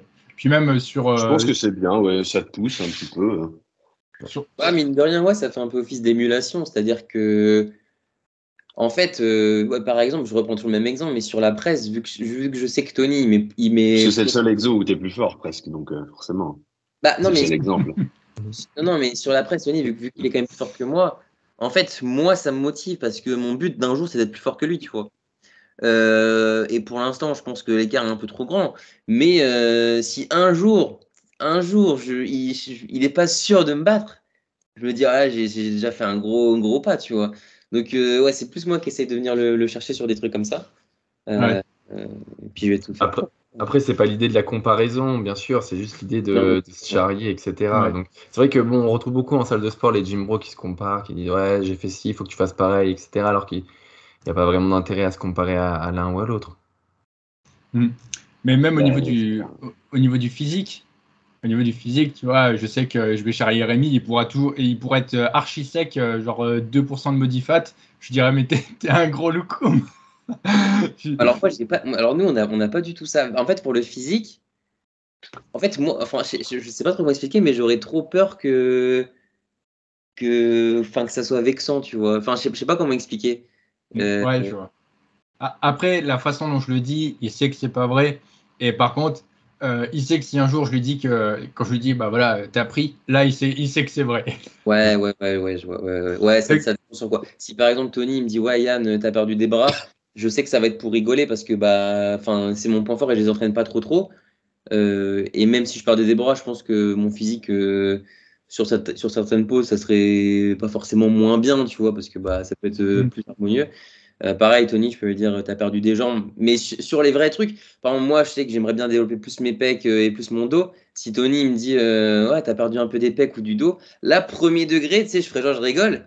Mais après, dans ma tête, je serais là en mode. euh, Tu diras, attends, Ah, c'est vraiment mal. ouais. genre, euh, Ouais, t'es- pas bien. C'est vrai que parfois, il y, a des- il y a des remarques comme ça. Je me souviens, euh, c'est la- une, une des pires remarques qu'on a faites au, au début. Elle avait piqué. Euh, C'était un mec qui était venu me voir. Il m'avait dit Écoute, Denis, je trouve que tu as, perdu des pecs et tu as pris du bide. Super sympa. Et- Lui, à mon avis, il t'aimait pas. hein. Ouais, bah euh, c'était quand on s'entraînait dans, dans une de nos premières salles. Et, euh, et ouais, c'était, euh, c'était euh, bah, tu sais, quand tu es focalisé sur le fait de vouloir prendre des pecs et d'essayer de, de, de sécher un peu, le mec il te dit l'inverse de ce que tu essayes de faire. Honnêtement, tu as, envie de, t'as envie de, voilà, quoi, as envie de chialer tellement, tellement enfin, ça dépend à quel point c'est dans ton entourage. Si c'est un mec random de la salle, euh, des fois c'est chiant, mais tu te dis, euh, enfin, c'est quoi la légitimité? Tu vois, est-ce que le mec déjà il est plus balèze que toi? Euh, ou est-ce qu'il dit ça juste parce que bah, je sais pas, il est un peu jaloux et voulait te piquer? Ouais, il y a ça aussi. C'est peut-être que le mec il va se dire, ouais, lui en fait, euh, faut que je le, un petit peu que je le freine dans son élan ou je sais pas, tu vois, il essaie d'envoyer des petits pics. Bon, c'est partie du jeu. Après, c'était à l'époque, hein, c'était, euh, honnêtement, c'était à 6, 7 ans maintenant. Ah ouais. euh, aujourd'hui, les mecs qui me disent ça, rien à foutre. hein. Je, Ouais, ouais, bon. Au- Aujourd'hui, je suis complètement, je suis complètement, complètement détaché de mon physique. Ça, on avait parlé, parlé Yann, avec euh, ma, ma blessure à l'épaule, Ouais. que euh, j'en avais rien à faire euh, de, en fait, de pas pouvoir, euh, euh, enfin, de voir que je perdais de la masse musculaire, etc. Euh, je sais que ça fait partie du processus et je suis complètement détaché de, de ça. Je sais qu'à partir du moment où je m'applique à 100% dans ma guérison, bah, je peux pas, euh, voilà, je peux pas faire en sorte que ça aille plus vite et euh, je pourrais. Et, et voilà, je, re- je reviendrai. euh, il y aura la mémoire musculaire, etc. Je, je m'inquiète, je m'inquiète absolument pas pour, pour ça. Puis c'est ce qu'on a toujours dit, en fait, le, le physique, bien sûr, ça serait hypocrite de dire qu'il ne nous intéresse pas, mais en fait, on est plus dans l'intérêt de comprendre, de faire améliorer le processus que euh, d'être attiré par le physique, l'aboutissement, en fait, euh, de la finalité du physique. Ouais, c'est ça. Bon, du coup, euh, on a fait ces, ces questions. Euh, alors, il n'y avait plus d'autres questions, mais j'en ai rajouté entre temps. au niveau, de, au niveau de, de tout ce qui était diète, c'est vrai qu'on a parlé beaucoup entraînement, mais euh, niveau diète, à vos débuts, euh, comment c'était si on fait un petit retour en, en arrière? Bah, moi, vu que j'ai commencé en premier, la diète, c'est quelque chose que j'ai commencé très tard. Je me suis entraîné, euh, comme je disais au départ, euh, je me suis entraîné peut-être 5, ouais, 5 ans, 4, 5 ans, ouais, 5, peut-être 5, 6 ans, sans faire gaffe à un seul grammage, à rien du tout. Pas de balance, rien, juste je mangeais beaucoup parce qu'à l'époque, bah, il y avait l'école. Euh, après, il y avait, euh, j'ai fait des études en alternance, donc en plus le travail, les emplois du temps, pas du tout envie de me prendre la tête avec les préparations de repas, etc. Puis je me disais, je vais pas avoir le temps. Euh, puis j'ai mis, tout ça de côté et juste je me contentais de manger beaucoup. Je mangeais, je mangeais. À chaque repas, je mangeais jusqu'à plus avoir faim. Et puis bon bah, ça suffisait à l'époque pour progresser. évidemment, moins vite que si j'avais euh, eu une diète calibrée à l'époque. Mais bon, euh, c'est ce qui me convenait le mieux. Et puis, euh, franchement, je me souviens plus comment j'ai commencé à, suivre une diète. Mais si, bah si, j'ai commencé à suivre une diète quand j'ai pris Florian Poisson en, coaching il y, a, plusieurs années maintenant. Et, et puis, bah toi, Yann, je crois que c'était pareil. c'est un truc comme ça, non? C'est pareil, à la, place, à la maison, tu mangeais beaucoup, puis voilà. Quoi. Ouais, je mangeais beaucoup, mais j'ai mis énormément de temps à suivre un vrai plan alimentaire pour les mêmes raisons que pour l'entraînement, euh, à savoir que bah, quand j'étais en classe prépa, euh, j'étais en internat, euh, donc je devais manger au self le matin, le midi et le soir. et en classe prépa, quand tu fais 20 heures de maths et 20 heures de physique dans la semaine, t'as juste pas le temps de, de, de, de, t'investir en muscu à côté. Tu as juste le temps d'aller faire du sport pour un peu évacuer, changer les idées, etc. Et d'ailleurs, j'en faisais, je pense, beaucoup trop, euh, que ce soit euh, de la muscu, du volet, de la course à pied, enfin beaucoup trop, trop, de sport justement parce que euh, si tu fais pas de sport, tu vas réviser et voilà. C'est un échappatoire. Donc c'est exactement. Et du coup, je pouvais pas suivre de diète et euh, j'essayais de manger le plus que je, pouvais euh, à la cantine. Mais en fait, vu que à la fin des cours, donc vers, euh, je sais pas, 18, 18h, entre 18h et 19h, j'allais m'entraîner.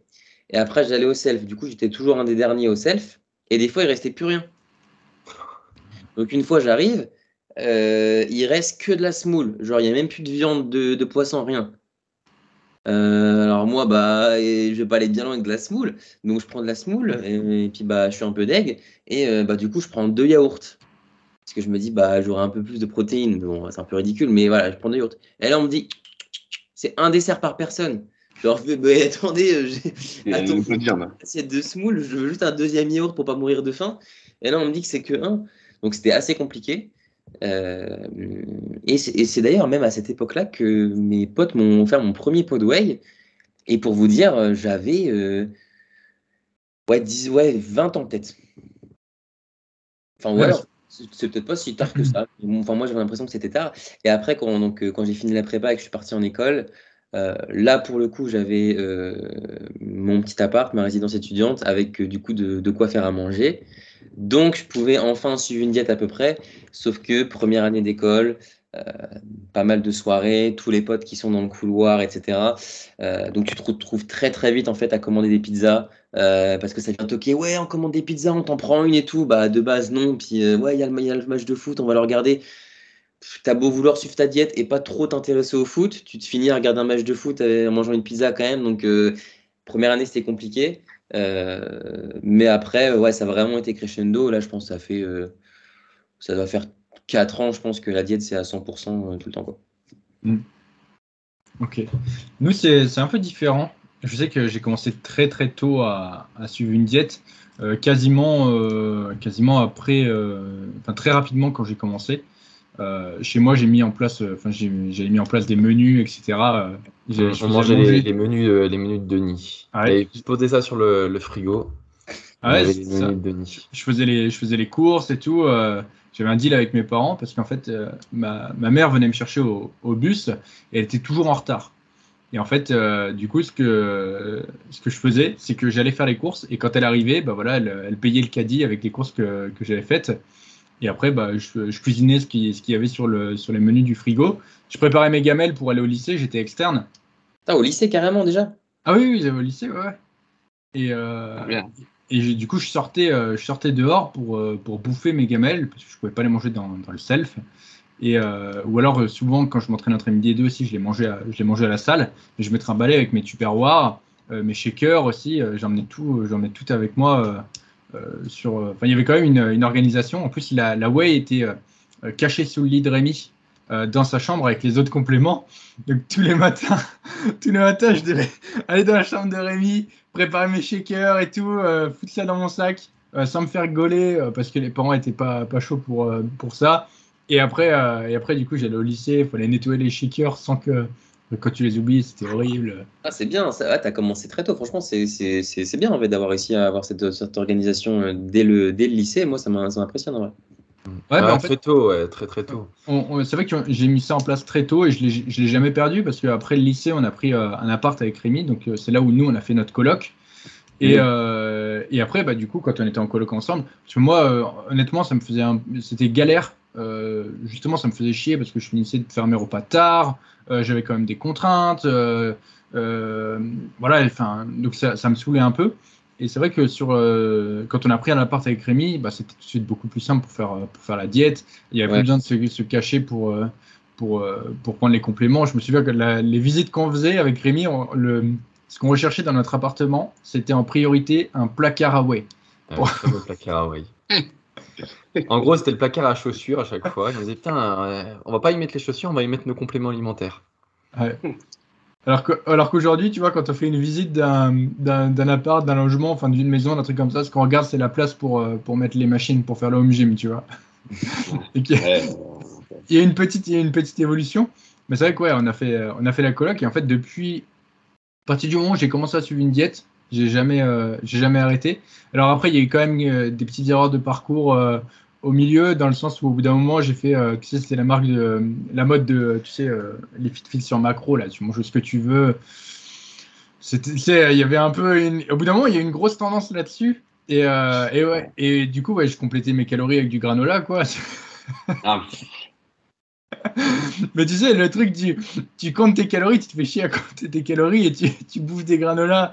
il y a, il y a plein, de, plein de trucs comme ça. Donc là, en fait, la diète était, on va dire, euh, euh, plus ou moins euh, calculée, mais avec, voilà, pas forcément que, des bons aliments. Et même si je cuisinais, voilà, j'avais plus envie de, bouffer des granolas que de bouffer du poulet. Donc, quand il y a un mec qui me dit, bah écoute, vas-y, c'est pareil, tu vas prendre du muscle. Moi, à l'époque, voilà, j'ai 16 ans, je dis oui, laisse-moi bouffer mes granolas, quoi. Tous les lundis, on allait faire les courses à Leader Price on prenait deux caddies parce qu'avec un caddie à 50 euros, on avait un bon d'achat de 10 euros. donc on passait chacun à notre tour euh, à la caisse et donc on se retrouvait avec euh, un caddie à, 80, enfin deux caddies du coup à, 80 euros au lieu de 100 euros. Et euh, tous les lundis, c'était notre rituel. On prenait tous les légumes qu'on avait besoin pour la semaine, les viandes, les céréales, les féculents, bref, tout, tout, tout, tout. Et on, faisait nos repas durant toute la semaine. C'était marrant parce que moi, à l'époque, j'étais j'étais en licence et en amphi, je me ramenais avec mes petits tupperwares. Et je, je, me rappelle, j'ouvrais ma boîte de macro en plein cours, etc. Ça sentait, ouais, ça, ah, ça pue, ça, ouais. Et puis à côté, tu as tes potes, justement, que, qui, enfin, eux, ils vont taper leur, euh, leur petit wrap au crous. Et toi, tu avec ton, ton, ton, gros tupperware, là, et tu manges. C'est des moments de solitude, un petit peu, mais bon.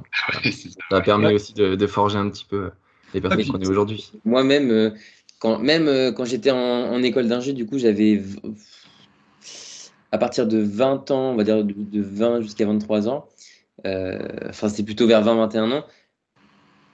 Donc, bah, personne n'était vraiment dans, dans la muscu, dans le body. Et donc, moi, par exemple, boire un shaker devant tout le monde, en amphi ou dans les couloirs, mm. je me sentais pas à l'aise.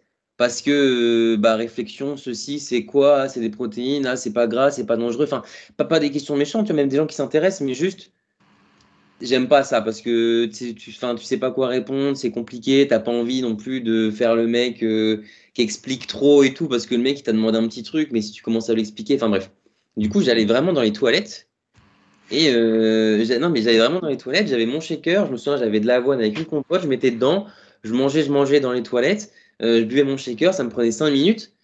Et des fois, je prenais du recul et je me suis dit, c'est un peu bizarre quand même, tu vois, genre, enfin on dirait que je fais un truc hyper grave, tu vois, je vais me cacher. Mais après, juste euh, pour éviter les discussions, les débats, les bidules de un tel. Euh, mm. Donc, ouais, un peu pareil que, que, toi, Rémi. Enfin, pas pareil, mais genre en mode vraiment euh, à l'opposé des autres. Et du coup, pour pas avoir de réflexion, euh, je me cachais dans. Je me rappelle avoir eu cette, euh, cette situation-là, de me retrouver dans les chiottes avec mon shaker, ma banane et je sais plus ce que j'avais en plus à manger. Si, je devais avoir des, des amandes, un truc comme ça. Ouais. Et je me regardais dans la glace, je me disais, mais putain, mais qu'est-ce que je fous? Je fais un truc illégal ou quoi là? Enfin, donc ouais, tu après- Et c'est. Ouais.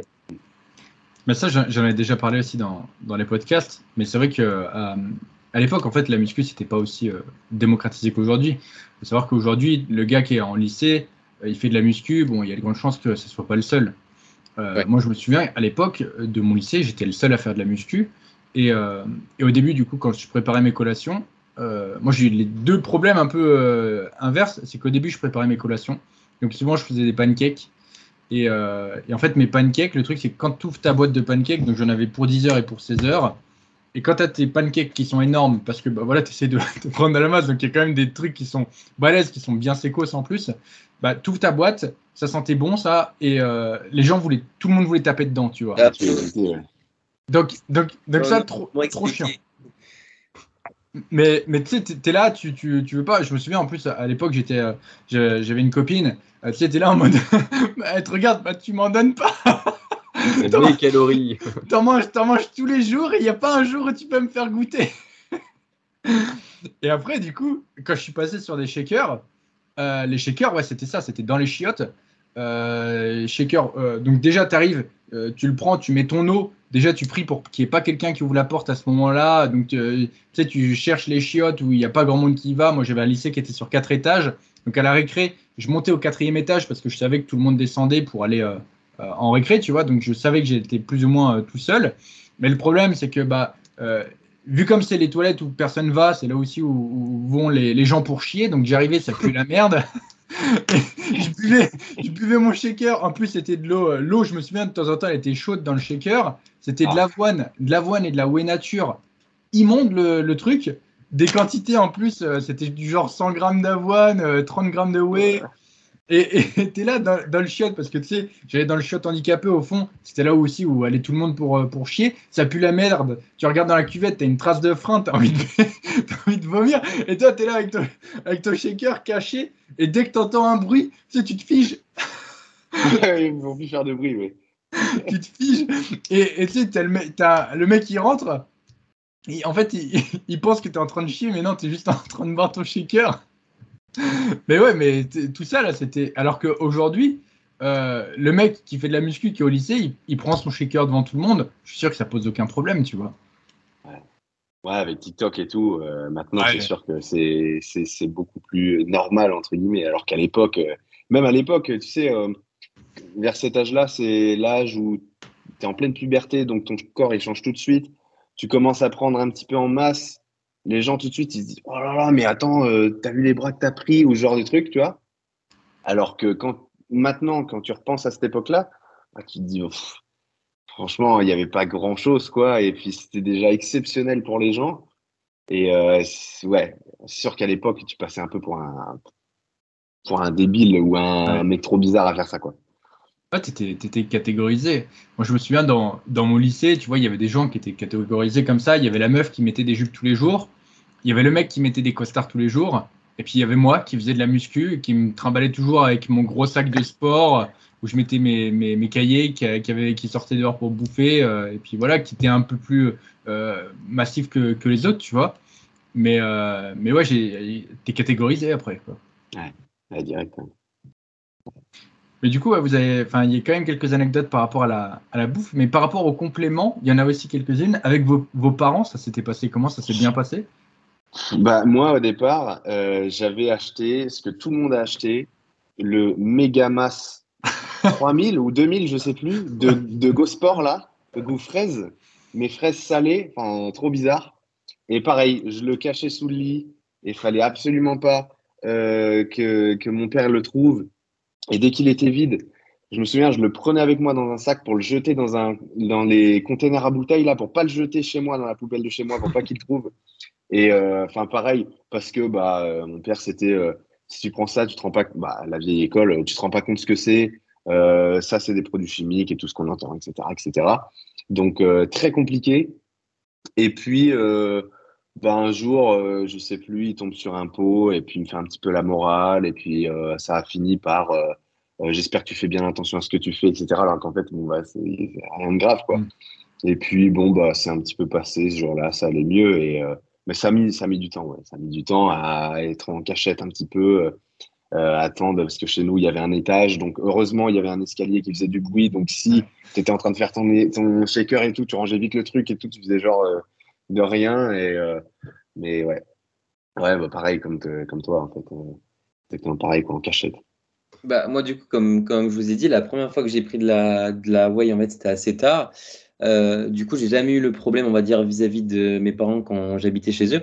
Par contre, quand je retournais les voir, et il y a même encore euh, deux ans de ça, hein, genre euh, très récent, c'était un, sujet qu'on n'abordait pas. Voilà, mais du coup, je cachais quand même. Parce que bah, tu te dis. Ouais, autant moi, il m'avait fait le message, mais toi, c'était jamais vraiment arrivé, quoi.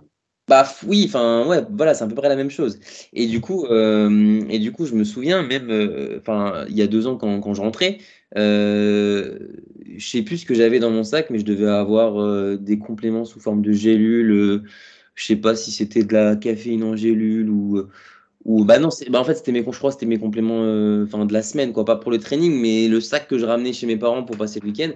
Donc quand je marchais avec mon sac, ça faisait euh, du coup du bruit. Ah ouais. Et tu sais, le bruit Ah Et du coup, qu'est-ce que j'avais fait? J'avais mis dans la poche avant une boîte de tic-tac. Comme ça, je me suis dit, si un jour on me dit c'est pourquoi ça fait du bruit, eh ben j'ai la boîte de tic-tac. Bah, et pourquoi ça fait du bruit? Bah, j'ai des tic-tac en fait. Bon, j'ai jamais eu besoin de la sortir, mais je me sentais en sécurité, tu vois. Et, euh, et pareil, quand j'avais, euh, je sais pas, je faisais ma galette le matin avec de l'avoine, de la whey, etc. euh, je descendais le matin avec euh, bah, du coup en, en général ma vaisselle sale dans ma chambre de la veille pour mon dernier repas. Et dans la vaisselle il y avait ma scoop de whey qui était remplie. Euh, donc je descendais et puis hop je, vi- je vidais vite ma, ma scoop euh, dans le, le récipient que j'avais déjà préparé avec les blancs d'œufs l'avoine etc je mettais là et là c'est bon c'était sauvé je mélangeais. Alors, ça devenait, euh, ça devenait marron avec le chocolat d'un coup comme par magie. Mais du coup c'était comme ça. Et là depuis depuis, euh, comment dire, euh, enfin presque deux ans, surtout que maintenant je fais pas mal de, de formations, enfin vis-à-vis de la nutrition, etc. Euh, Je discute pas mal avec ma mère de que ce soit tous les compléments en santé, que ce soit même, je sais pas, la créatine, la whey, pourquoi les gens pensent ça, pourquoi c'est pas vrai, pourquoi c'est vrai, ceci, cela. Donc là, il n'y a plus aucune, euh, aucune barrière, on va dire, mais c'est vrai qu'au début, c'était toujours, toujours en fait en cachette. Euh, Mm. Et marrant. Exactement. Nous, ça me fait penser euh, à la toute première commande qu'on a faite euh, de, de compléments alimentaires. Ah. On avait euh, payé un, un- pas, c'était pas un week-end, c'était trois, trois jours, je Ouais, crois, en semaine à nos parents. L'anniversaire avait de quel- notre mère. ouais. Ouais, et on avait mm. calculé que la livraison arrive pendant leur séjour. Donc on avait Ah oui. chercher encore plus. Alors forcément, bah, nos parents, euh, vous l'avez compris, ils aimaient pas trop les compléments alimentaires. On avait beau leur expliquer euh, les- leur intérêt. Et maintenant, bah, c'est l'inverse. Ils prennent des compléments alimentaires parce qu'on leur a expliqué les bienfaits du collagène, la glucosamine, etc. Et, euh, et donc maintenant, ils, ils sont intéressés par les compléments. Toute, toute ma dotation euh, Nutrimuscle quasiment va pour, euh, va pour les compléments pour leurs articulations euh, chaque, chaque mois, pour que, parce qu'ils sont en famille d'agriculteurs, donc ils sont quand même pas mal usés, etc. Donc ouais, tout ce qui est collagène type 1, type 2, euh, glucosamine, chondroïtine, ils, prennent, Chondroïtine aussi. ouais. euh, ils ont le full package pour, euh, pour les articulations. Quoi. Mais, euh, mais c'est vrai que euh, à, l'époque, en gros, tu avais toujours c'était il fallait être bon, il fallait mettre en place une stratégie, tu sais, pour pouvoir justifier, justifier le fait que tu il fallait toujours que tu aies une excuse en mode la boîte de tic-tac de, de, Yann, etc. Il fallait toujours faire un peu. en, gros, tu réfléchissais à quoi dire pour, te, pour, pas, pour que ça passe sans te faire gauler, pour que ça, ça adoucisse un peu. Nous, le jour où notre mère a grillé nos compléments, parce que c'est arrivé, on avait dit que c'était ceux de, notre gym bro de l'époque, euh, que c'était pas les nôtres, etc. Enfin, on, s'était, euh, enfin voilà, il y avait toujours une stratégie derrière sur le au cas où on se fait gauler, il y a un plan de secours. euh, et puis il y en avait sous le lit, il y en avait dans un placard, il y en avait, tu vois, c'était, à plusieurs endroits. Donc s'il y a une cache qui se fait, qui saute, il y en a encore ailleurs, tu vois. Non, parce qu'en Ouais, plus de ça, bah, la, la seule commande, enfin la première commande qu'on a faite, on, n'a pas fait les choses à moitié. Quoi. On avait pris, euh, je crois, 25 kilos de, de whey, on avait pris le gros pot d'oméga 3, on avait pris tout, tout, tout. Ah, le pauvre livreur. Ah ouais, bah, à l'époque, il est arrivé. Bah, bah, même, tu sais, quand tu commandes des 25 kilos sur, sur Nutrimuscle, ce genre de choses, quand tu arrives à la poste, tu es obligé de dire que c'est des croquettes pour chiens. il, voit, il voit le colis qui est tellement gros. Ouais, ouais, j'ai un chenil, ne vous inquiétez pas. c'est vrai que même encore aujourd'hui, même si les choses avancent, c'est difficile quand même de justifier un peu le, les, trucs, tu vois. Il y a, il y a, et puis même, euh, même si tu fais quelque chose de bon, tu vois, je vois, il n'y a, a, pas si longtemps, euh, j'ai fait une, tarte à la crème de riz. Voilà, ça me, faisait kiffer. Euh, j'ai fait une tarte à la crème de riz avec les fraises du, jardin. Je l'ai présenté, je, l'ai filmé pour faire une recette, etc. Et, et du coup, je l'ai fait goûter à, mes, à mes darons. Et, en fait, mon, mon, père a vu que je l'avais fait avec la crème de riz et que du coup, ça sortait du pot Nutrimuscle, etc. Il est toujours un peu sceptique. Autant quand c'est des gélules, ça va, mais tu sais, quand c'est un truc qui ressemble à de la bouffe. Et la tarte était bonne, hein, honnêtement, il n'y avait rien à dire sur la tarte. Euh, ma mère l'a bien aimée, etc. Elle était, elle était pas mal, elle était très bonne. Il a mis un croc dedans, il a dit c'est bon, je peux plus, euh, euh, fini là, etc. alors qu'elle était, elle était super bonne. Mais tu sais, j'ai dû le forcer pour qu'il pour qu'il y goûte. Il en, il en voulait pas et tu sais, il a goûté. Limite, il a fait hum, c'est bon. Mais non, non, j'en veux pas. C'est de la crème de riz, encore de la whey, pourquoi pas, mais de la farine de riz ou crème de riz, ça, ça, fait moins peur entre guillemets tu vois donc euh... ah, ça c'est difficile c'est difficile à, à, faire passer c'est dès que c'est en, en, en, poudre. Mais euh, mais quand même les, les, mentalités changent. Je me souviens euh, bah, justement à l'époque où on était en colloque avec Rémi j'avais une de mes ex de, de l'époque elle me voyait prendre à l'époque on avait de la whey native de chez Fitness Boutique goût chocolat. C'était la meilleure honnêtement c'était la meilleure qu'on avait pu goûter jusqu'ici. Elle était super bonne et, euh, et du coup, je, lui avais dit, bah, vas-y, goûte et tout. Euh, euh, parce qu'elle était justement super bonne. Et elle avait dit, ouais, non, c'est pas bon, tu sais, mais elle, pas, elle, avait déjà, elle avait déjà la réponse avant d'avoir goûté. En fait, ce qui est très drôle, c'est que je l'ai revue il y a pas longtemps en, salle.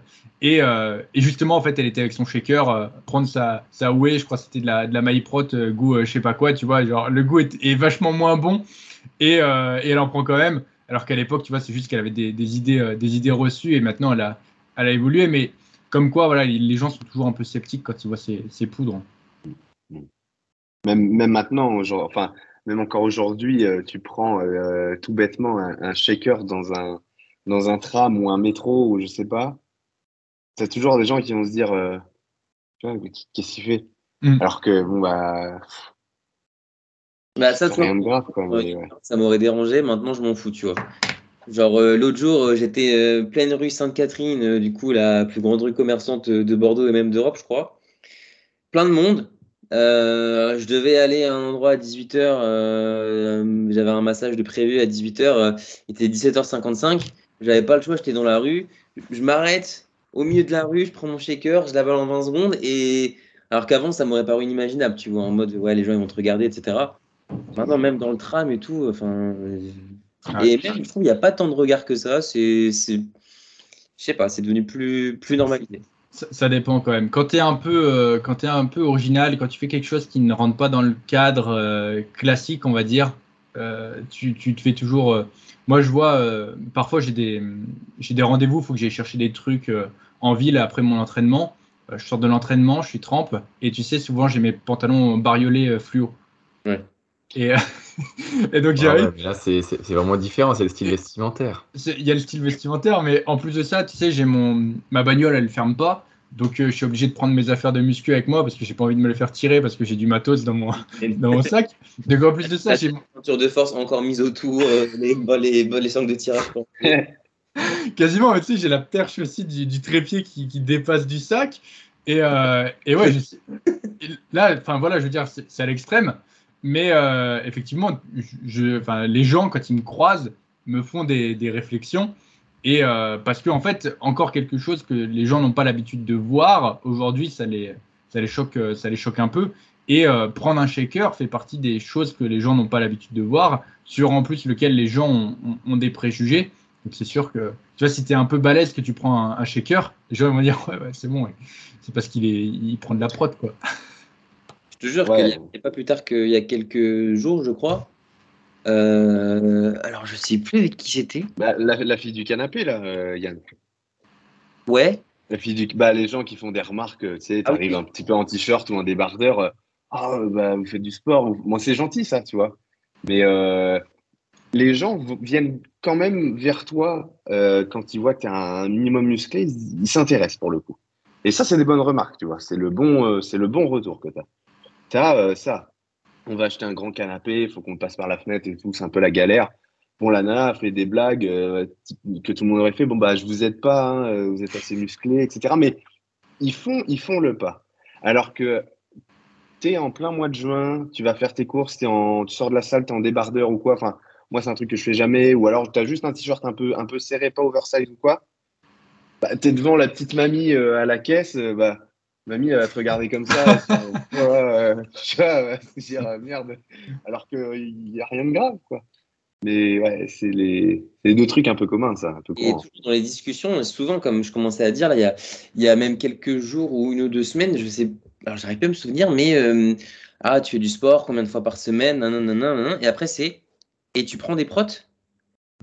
Et genre, euh, enfin, cette question-là, moi, elle me, enfin, celle-là, faut qu'il faut qu'elle disparaisse, tu vois. Je trouve qu'il y a plein de choses qui évoluent dans le bon sens. Alors. Le sport, ça se normalise de plus en plus. En faire cinq fois par semaine, c'est presque bien vu, alors qu'avant, c'était un peu genre là.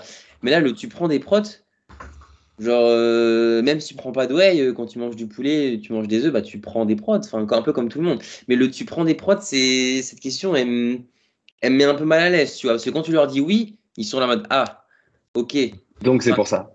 Ah, mm. ah, c'est pour ça. Ah, ok, il avait passé le, il a passé le cap et tout. Enfin, genre, c'est. Ouais, j'aime pas trop. Normalement, tu sais, c'est. Vas-y, vas-y, Tony. T'as as ça et t'as aussi le. Euh, donc, euh, t'expliques que tu fais de la muscu et tout, et, les gens sont. Il y a certaines personnes encore qui disent Ah ouais, mais euh, tu, tu fais que ça. tu fais pas un autre sport avec. Ah ouais. Bah ouais, je fais que ça. Bah, si, vous saviez, si vous saviez. je fais que ça, mais c'est vrai que souvent les gens pensent que c'est en complément de quelque chose. Alors que non, ouais. Ah, c'est ça, c'est le. Tu fais, tu fais quoi comme sport? Bah, Je fais de la muscu. Non, mais euh, tu fais quoi comme sport? Ouais, enfin, euh, comme vrai sport, quoi. bah, je, je, viens de te le dire. Je viens de te le dire. Non, mais c'est vrai que c'est encore, euh, c'est encore assez, assez mal vu, ouais. Mais dans, en général, dans les questions, tu sais, c'est crescendo. Il commence, ouais, tu fais, tu fais de la muscu. Après, en général, la deuxième question, c'est tu mets combien au coucher? Et après, c'est tu prends des protes. Mais et surtout quand tu dis que tu fais que de la muscu, euh, personnellement, tu vois, même si euh, ce que je fais, mon rythme de vie, enfin, c'est du bodybuilding, tu vois, je peux pas dire aux gens que je fais du bodybuilding parce que j'ai pas un gabarit énorme et euh, les gens quand quand ont l'image d'un bodybuilder, bah, c'est pas moi qu'ils ont en tête. Donc si je leur dis que je fais du bodybuilding, on se dit pardon. Et du coup, je peux pas leur dire que je le fais vraiment à temps plein, que, que je veux être un bodybuilder. Enfin, du coup, ça, c'est un peu compliqué. Encore, je ferais 120 kilos sec, bah, les gens, ils me demanderaient pas ce que je fais à côté. Tu fais quoi de la muscu? Ah bah oui, ils me diraient pas et à côté parce qu'ils verraient bien que c'est je pas c'est mon travail, que c'est mon sport. Sauf que là, euh, quand on a un quand on a un gabarit qui reste, on va dire, pas non plus hors norme, bah les gens c'est ah mais parce que tu fais du rugby à côté, mais parce que tu fais un autre truc à côté, tu vois. Donc, euh, pas, pas, assez musclé en fait pour que les gens comprennent que tu fais que ça en fait de, de ta semaine. Tu fais ça vraiment à fond, ouais. Mais, ouais. Euh, puis il faut faire, tu sais, enfin, à, l'époque, moi je me souviens quand je faisais de la force, j'avais la, la, technique du, je disais, bah, je fais de la force athlétique. Donc déjà le mec, il, il te regardait, il faisait, qu'est-ce que c'est? C'est bah, tu sais, c'est des compétitions, tu dois euh, soulever le maximum de poids possible par rapport à ton poids de corps et tout. Et déjà, c'était euh, c'était vu un peu, euh, un peu différemment.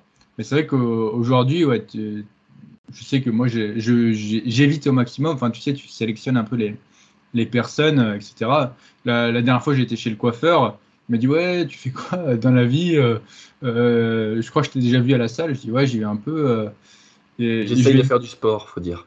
non, je lui ai dit, je suis agriculteur. Voilà, que je lui ai dit. Euh, il me dit, tu fais quoi? Parce que aussi, je crois qu'il m'avait reconnu par rapport aux, vidéos. Je lui ai dit, je suis, je suis agriculteur. et, euh, et, comme ça, ça, c'est un peu.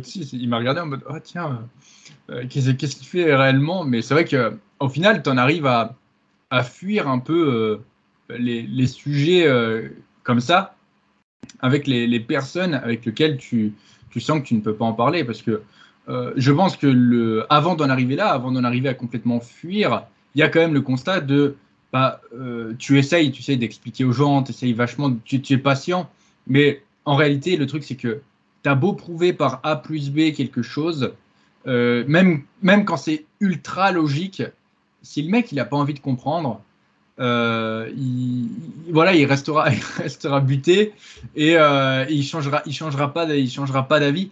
C'est comme ça pour, euh, comme ça pour tout. Hein. Il y a un mec, enfin, si le mec est persuadé que les, protéines, ça, ça, va lui défoncer la, santé, etc. Euh, que tu as beau lui expliquer tu sais, le, processus de, fabrication, que tu as beau euh, euh, même jouer parfois, moi je sais que je suis professionnel de la nutrition, tu vois, j'ai quand même un numéro de professionnel de santé, tu vois, tu peux prendre une consultation avec moi qui est remboursée, enfin tu vois, il y, a quand même un titre, il y a quand même un prestige par rapport à, à, ça. Même, même en faisant jouer mes titres, le mec il, il va pas me, il va pas me croire, tu vois, s'il a pas envie de me croire, il me croira pas. Tu sais que. il y a tellement d'idées reçues que. Ouais. Ça arrive avec les personnes, euh, bah, ton coiffeur, les personnes que tu croises, etc. Moi, c'est arrivé avec euh, un médecin euh, il y a. Ah oui, putain, trois mois. Et genre. Donc en fait, je vais le voir parce que je voulais faire une prise de sang.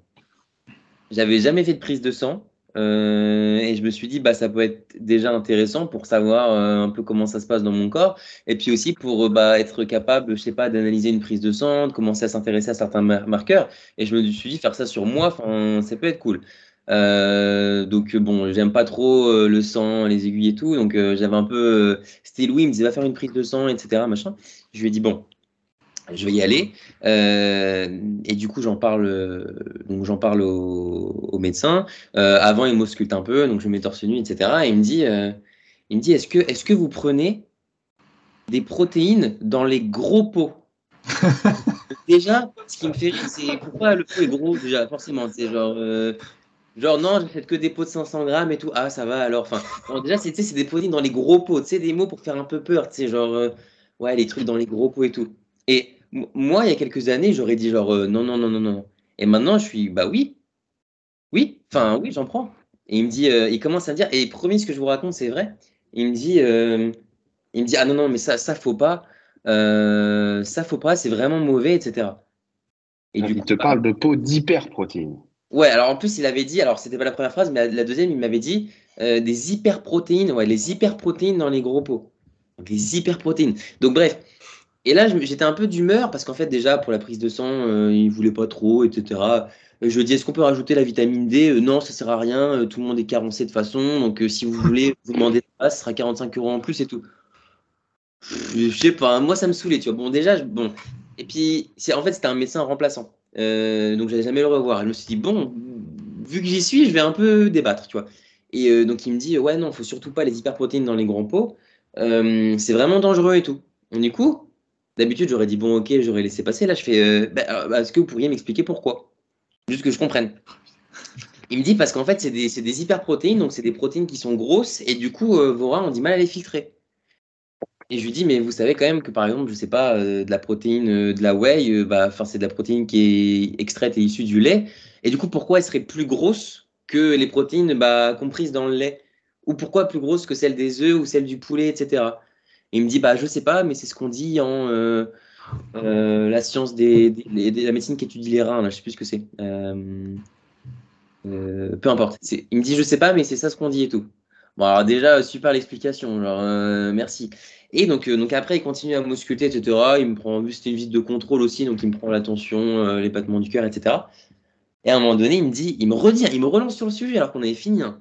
vraiment, il, il faut vraiment que vous arrêtiez parce que ça, c'est vraiment dangereux et vous allez avoir des problèmes euh, d'insuffisance rénale, etc. à 50 ans. Et du ah, coup, je suis sorti de chez les médecins. Donc évidemment, à qui je raconte ça en premier, à Tony. Et Tony ne me croyait pas. Il me dit ça, il fait encore une blague, encore une connerie et tout. Genre, je dis, je vous jure les gars, il m'a dit tout ça. Et de la part d'un médecin, ça m'a un peu, euh, un peu dérangé, tu vois, parce que encore il y aurait une justification derrière. Euh, et encore, je sais pas comment on aurait pu justifier ça. Mais euh, les, hyper, euh, les, gros pots d'hyperprotéines, c'est vraiment dangereux pour la santé, etc. ça m'a ça m'a un peu dérangé. Donc autant il y a des a priori et des préjugés chez les personnes qui s'y connaissent pas trop et chez les personnes qui sont censées s'y connaître quand même un minimum, il y a aussi ce genre de problème. Et est-ce que tu as eu ta prise de sang quand même? Moi j'ai eu ma prise de sang mais qui avait quasiment rien de ce que je voulais dessus. Bon. Parce que moi en fait je voulais aussi euh, testostérone euh, tout ça dessus. Parce que bah t'as plein de gens euh, qui croient pas que je suis naturel ou peu importe, je m'en fiche. Et je me suis dit, bah tiens, je vais la mesurer. Rien que pour savoir, euh, alors non pas que ce soit une preuve, mais même pour savoir, moi, est-ce que je suis dans les normes, est-ce que je suis au-dessus, est-ce que je suis en dessous. euh, Enfin, en vrai, ça m'intéresse, tu vois. Tout le monde a un peu envie de savoir. Et du coup, il me dit ça, il voulait pas, tu vois. Donc déjà, la vitamine D, il voulait même pas, la testostérone, il voulait même pas. Donc, euh, bah, du coup, je ressors euh, de chez le médecin euh, un peu contrarié, du coup, pour la prise de sang, pour la discussion qu'on a vis-à-vis de la. Euh, donc, ouais, Mm. super. Mais les, les- les professionnels de, de santé, comme ça, il y en a beaucoup qui, tu sais, souvent aussi, c'est qu'ils n'ont pas envie de se faire chier à, à faire un diagnostic. Je sais que moi, quand j'ai commencé à avoir ma douleur à l'épaule, donc le lendemain, j'étais chez un professionnel de santé, tu sais, pour essayer de, de voir d'où ça venait. En premier, j'ai été voir un ostéo. L'ostéo, la première, euh, la première chose qu'il m'a dit, il m'a dit, euh, vous, parce que je lui ai dit, bah voilà, bonjour, machin, euh, j'ai mal à l'épaule. Euh, je suis sportif, euh, j'ai présenté un peu mon truc. Première question, vous prenez de la protéine? Oui. Là, Ah, j'ai dit Quel oui. rapport Et, ah bah, et- ça. là, et là, il m'a dit, bah, cherchez pas, c'est ça. Mais, Il m'a mais dit, cherchez pas, c'est ça. Vous savez, ça acidifie, euh, c'est ça qui. euh, Et après, le mec, il me, il me fait, fa- il me fait faire des tests et tout. Et euh, il commence à, à me dire, vous savez, euh, euh, il me dit, vous faites, euh, vous faites des, des, des haltères, ce genre de choses. Vous faites des haltères. déjà, vous faites des haltères. Genre, vous en fabriquez, vous en faites, c'est-à-dire. Ouais, j'en, j'en fabrique, ouais. il était bien renseigné parce qu'effectivement, il savait que je fabriquais des machines de muscu et des, et des haltères. mais, euh, mais non, et du coup, donc, euh, je, je dis, bah, je fais surtout des machines. Et euh, il dit, ah non, mais même ça, il faut pas. Euh, même ça, il faut pas euh, et tout. euh. Et je m'étais quand même présenté comme, euh, comme professionnel aussi. euh, Enfin voilà, que c'était mon métier, euh, machin et tout. Et il me dit, non, non, faut faire que du poids du corps. Et je dis, ah, ah bah d'accord. et je sais, je sais plus comment on arrive dans, dans la discussion, mais je lui dis, mais vous savez, enfin, les, les, les grands champions, ils, ils peuvent pas avoir leur physique uniquement avec du poids de corps. Il dit, si, si, si, si, si. Euh, c'est très, enfin, c'est énorme, enfin, c'est possible d'avoir euh, un physique de, de bodybuilder euh, uniquement avec, en faisant des pompes, sans prendre de protéines. Tu sais, le sans prendre de protéines. Donc, Ronnie Coleman, très certainement, ne, faisait, que des pompes et ne prenait pas de protéines. Enfin, voilà, le mec, le mec complètement à l'ouest. Et euh, et il y a eu d'autres. euh, après, du coup, quand j'ai fait mes autres visites chez, les, chez d'autres professionnels, etc., notamment après, parce que là, c'était à Budapest. En plus, à Budapest, le mec, je peux t'assurer que la facture, c'était assez salé pour la, la séance d'ostéopathie. Je crois que c'était, euh, je sais plus, c'était 90 ou 110 balles la, la séance, tu vois, pour, le, pour rien du tout. euh, au final, parce qu'il a refusé de me manipuler derrière, en plus, en me disant que j'avais, j'avais pas besoin et que ça allait pas du tout arranger les choses parce que c'était alimentaire. Le problème, c'est la protéine. Donc, euh, Voilà, exactement. Et après, je sais que quand je suis rentré en France, euh, que j'ai fait des examens euh, complémentaires aussi en, en France, bah, et la question revenait tout le temps. Mais c'était vraiment une des premières questions. Et après, je me faisais pas baiser. Je disais non, Bah ouais. non. En fait, on- Mais- on- a priori, et ils se disent, bah, comme c'est. Alors, je sais pas pourquoi ils associent ça à la douleur, euh, même si ça acidifie ton corps, etc. Bref, du coup, ils cherchent pas plus loin. Ils se disent, bah, en fait, euh, il y a possiblement ça, donc euh, tant que vous arrêtez pas, on pourra pas savoir. Donc, quoi, si tu leur dis oui, ils- hop, ils Ouais. arrêtent de réfléchir à. C'est ça, Ils remettent ça. la faute sur un truc qu'ils connaissent pas trop, comme ça ils se dé- se débarrassent de toi. quoi. Exactement. Ils, ils ont pas, en fait, le, le diagnostic est, est très rapidement fait. Ils n'ont pas envie de chercher. Et, euh, et même là, il y y a un de mes suivis, alors ça, ça remonte un peu, mais euh, il était tombé malade. Euh, je sais plus ce qu'il avait, genre c'était une grippe ou une, gastro.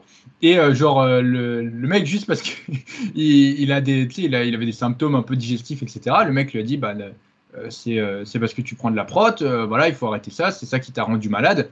Non, mec, j'ai juste une gastro.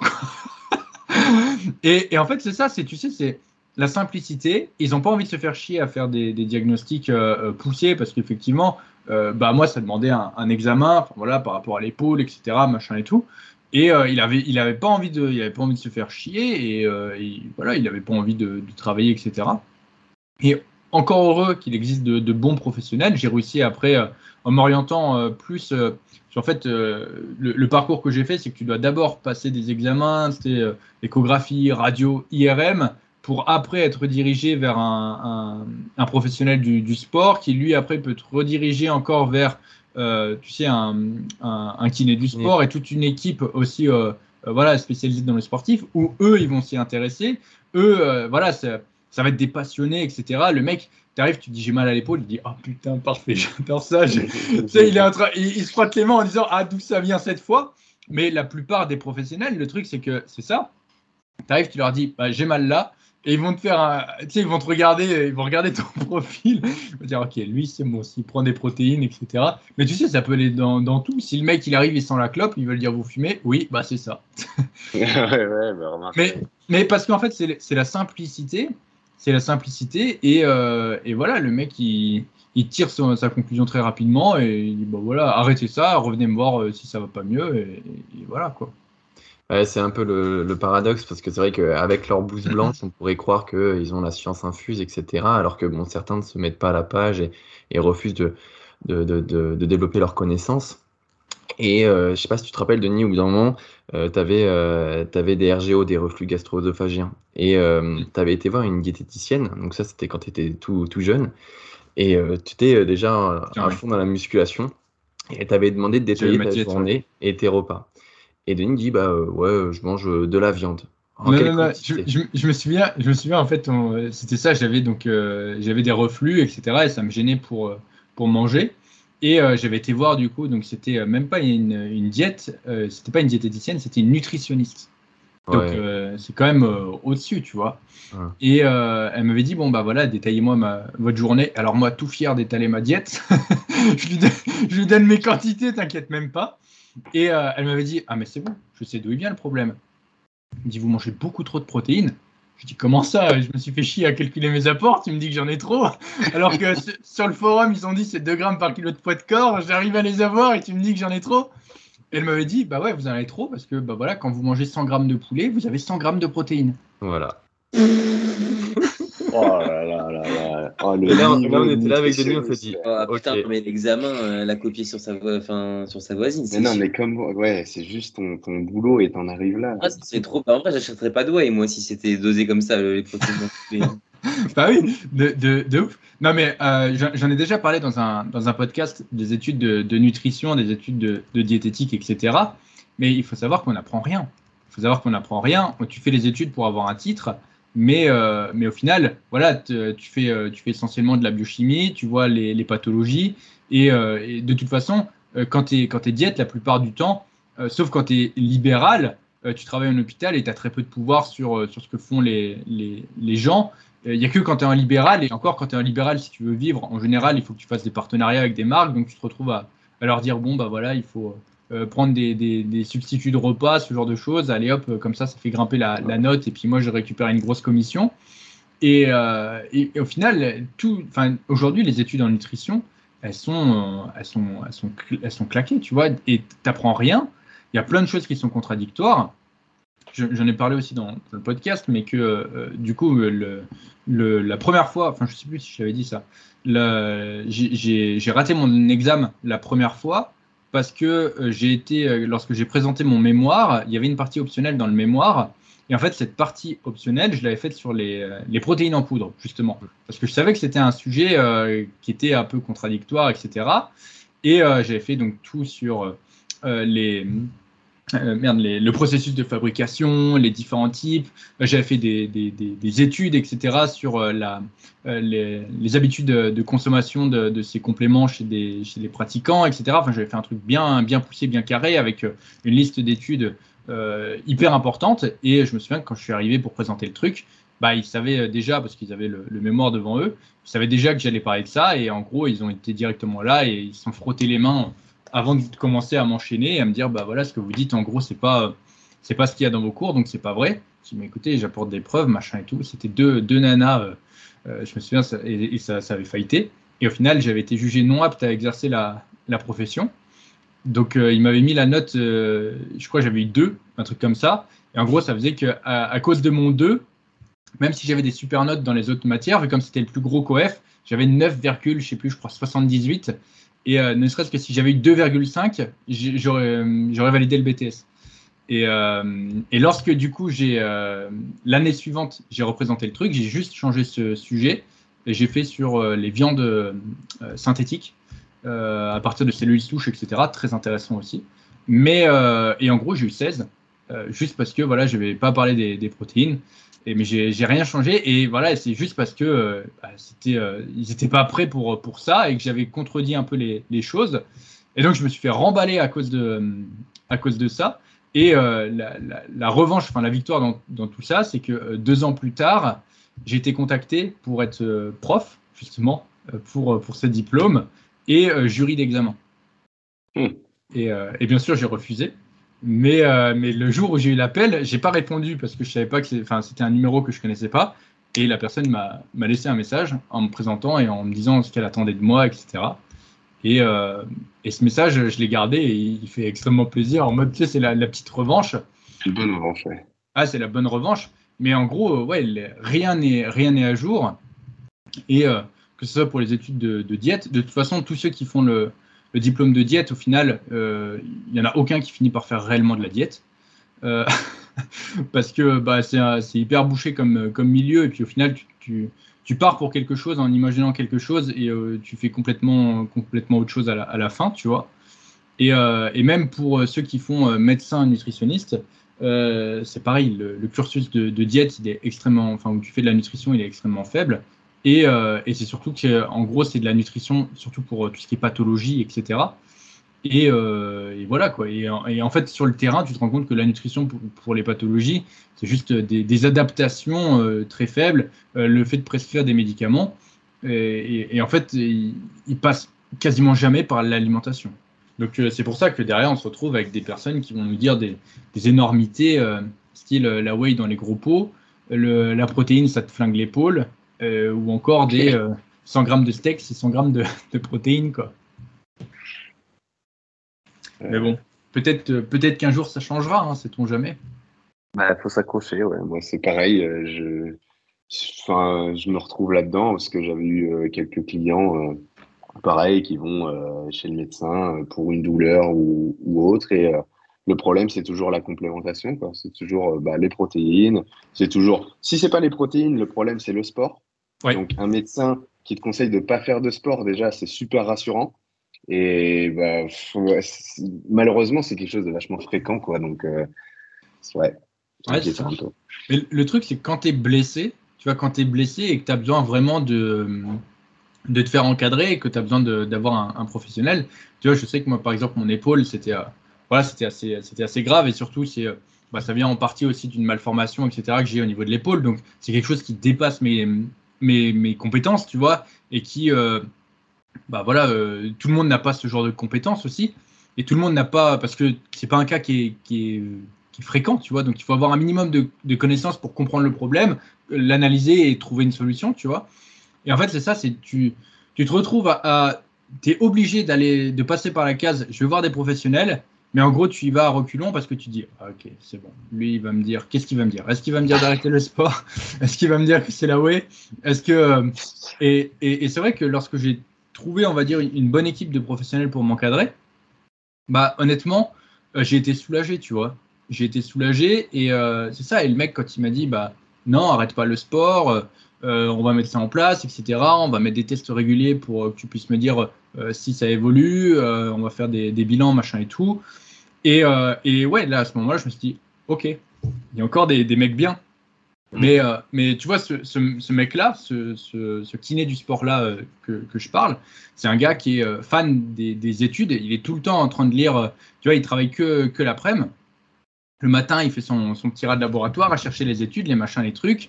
Euh, il, à côté, voilà, honnêtement, quand, quand il, il est à jour, quoi. Exactement. Et puis aussi, il fait, il fait que des sportifs. Il fait en sorte d'être à jour.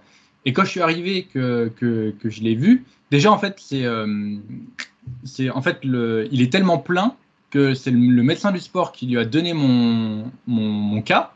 Et c'est lui qui m'a appelé. En mode, il m'a dit, euh, ouais, euh, tu peux venir, mais je sentais limite sais, un peu d'excitation dans sa voix en mode ah putain, c'est un truc, c'est un truc un peu, un peu bizarre et tout que je connais pas euh, trop bien.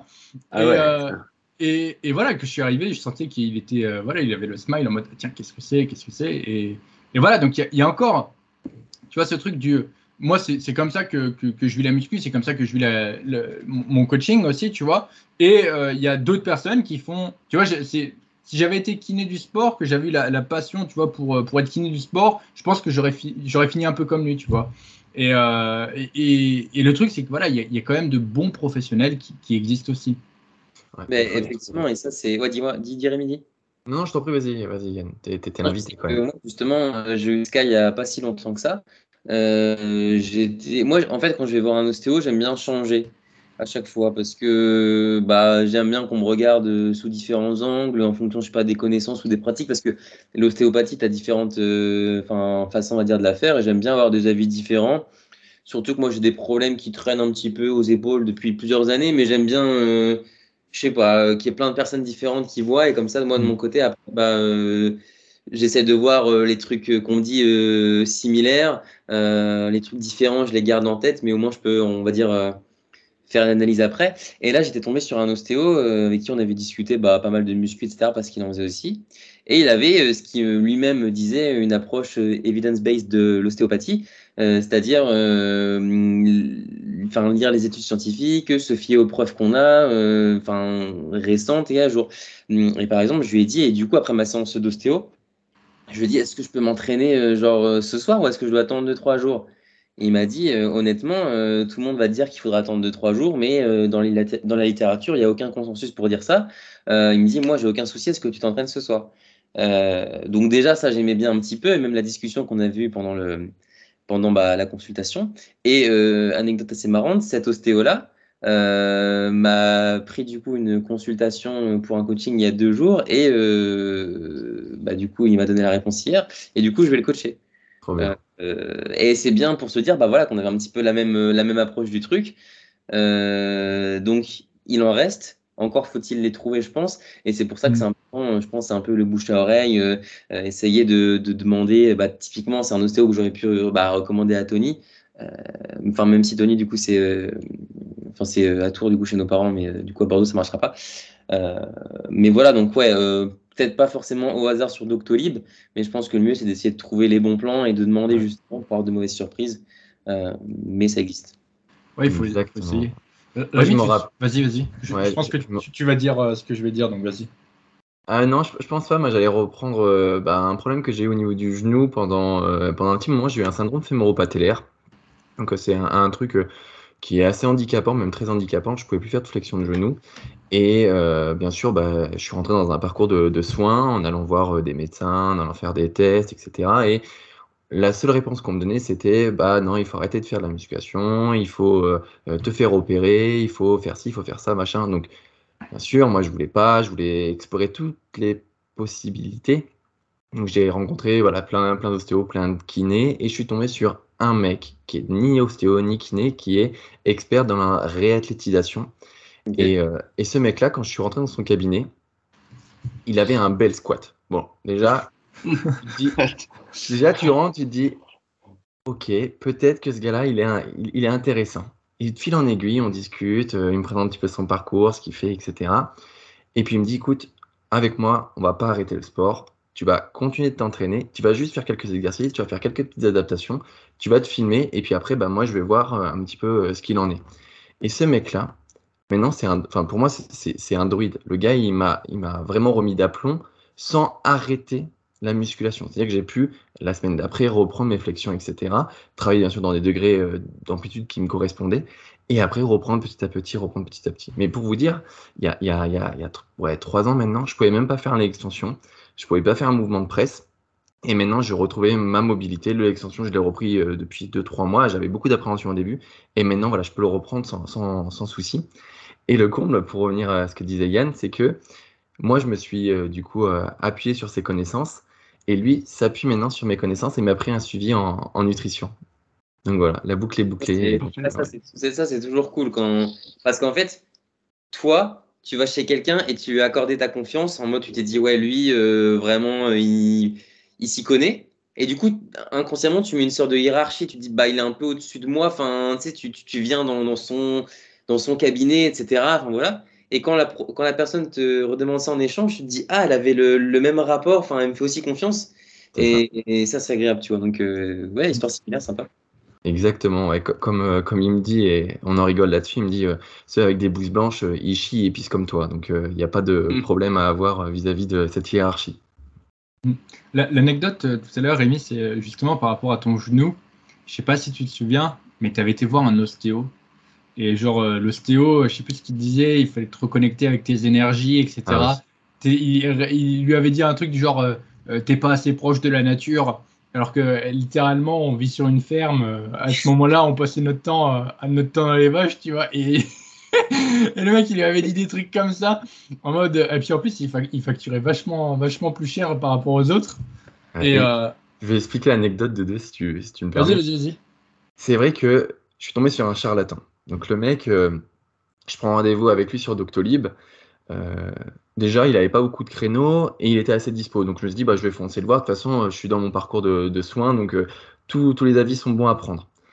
Donc le gars, déjà, euh, il se présente comme un mec connecté avec la nature. Bon, on croit, on n'y croit pas, ça, c'est pas, pas le débat.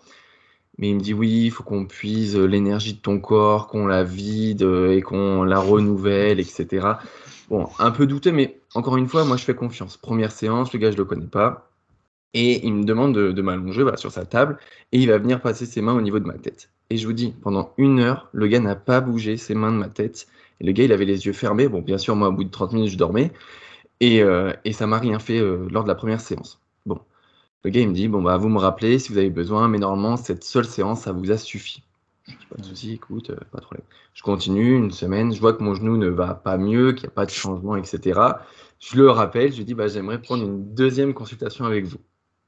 Pas Ah ouais, vraiment, tu t'es dit, euh, j'accorde ma confiance comme ça, je, je fais le truc jusqu'au bout, quoi. Voilà, mais bien sûr, bien sûr. Je dis, bon, on, on avait eu des bons retours, je crois, aussi sur celui-là. C'est pour ça que Rémi, il a, il a insisté. Ok. Ok.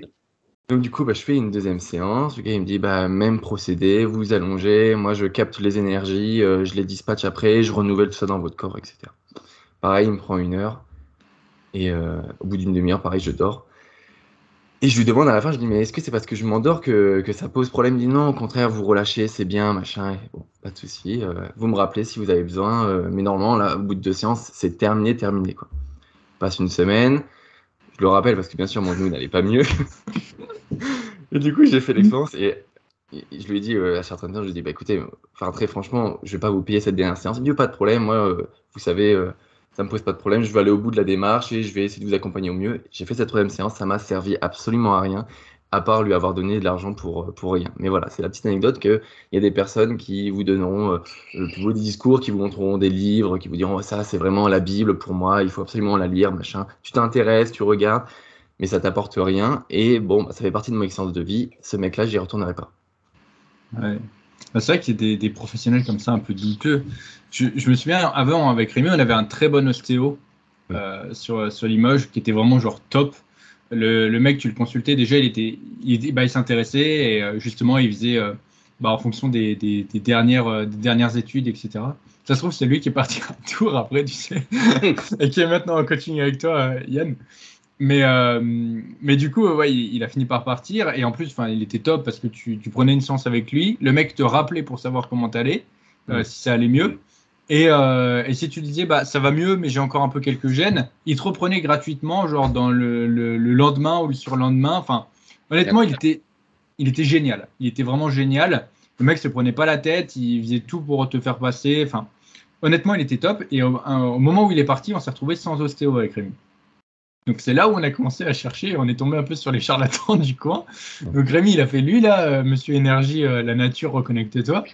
Et moi j'en ai fait un aussi, c'était une meuf de la salle qui me l'avait conseillé. Elle m'avait dit, tu vas voir, il est un peu bizarre, mais tu sais, c'est que, voilà, t'inquiète, ça va te détendre. Et le mec, il m'avait pris, euh, je sais plus pourquoi c'était, je crois que c'était déjà des douleurs à l'épaule, parce que l'épaule, bon bah voilà, elle est un, peu fragile. Et, euh, et le mec, il, en fait, il m'avait fait genre, il, passait ses doigts comme ça, là, tic, tic. Moi, genre, ça, ça me chatouillait, et puis il faisait des bruits genre. Hmm. Oh non, putain. Oh, bizarre. Et, et- et là, tu te dis, ok. Et ça, ça, Oh. ça, ça a rien fait, tu vois. Et puis il m'a dit oui, euh, ça venait de votre transit, euh, les énergies y étaient accumulées, euh, machin et tout. Ok, très bien. Et ça m'a rien fait. Et voilà, tu as payé une consultation. En plus, à l'époque, j'avais pas un rond, tu sais, tu t'économises pour pouvoir aller chez l'ostéo. Parce que c'était pas remboursé, bien évidemment. Voilà, Ah non, c'est pas remboursé. T'as pas un rond. À l'époque, je travaillais à, à Basic Fit. euh, tu m'étonnes. euh, quand j'avais payé mon loyer, que euh, du coup j'avais fait la consultation d'ostéopathie, je pouvais plus manger. Et en plus de ça, j'avais euh, bah, toujours mal à l'épaule, quoi. Donc, euh, donc ouais, les, les charlatans en termes de professionnels de santé, euh, il y en a partout. Mais après, je pense que, en vrai, si on extrapole, c'est comme ça dans tous les domaines. hein. Le- Ouais, c'est sûr. ouais.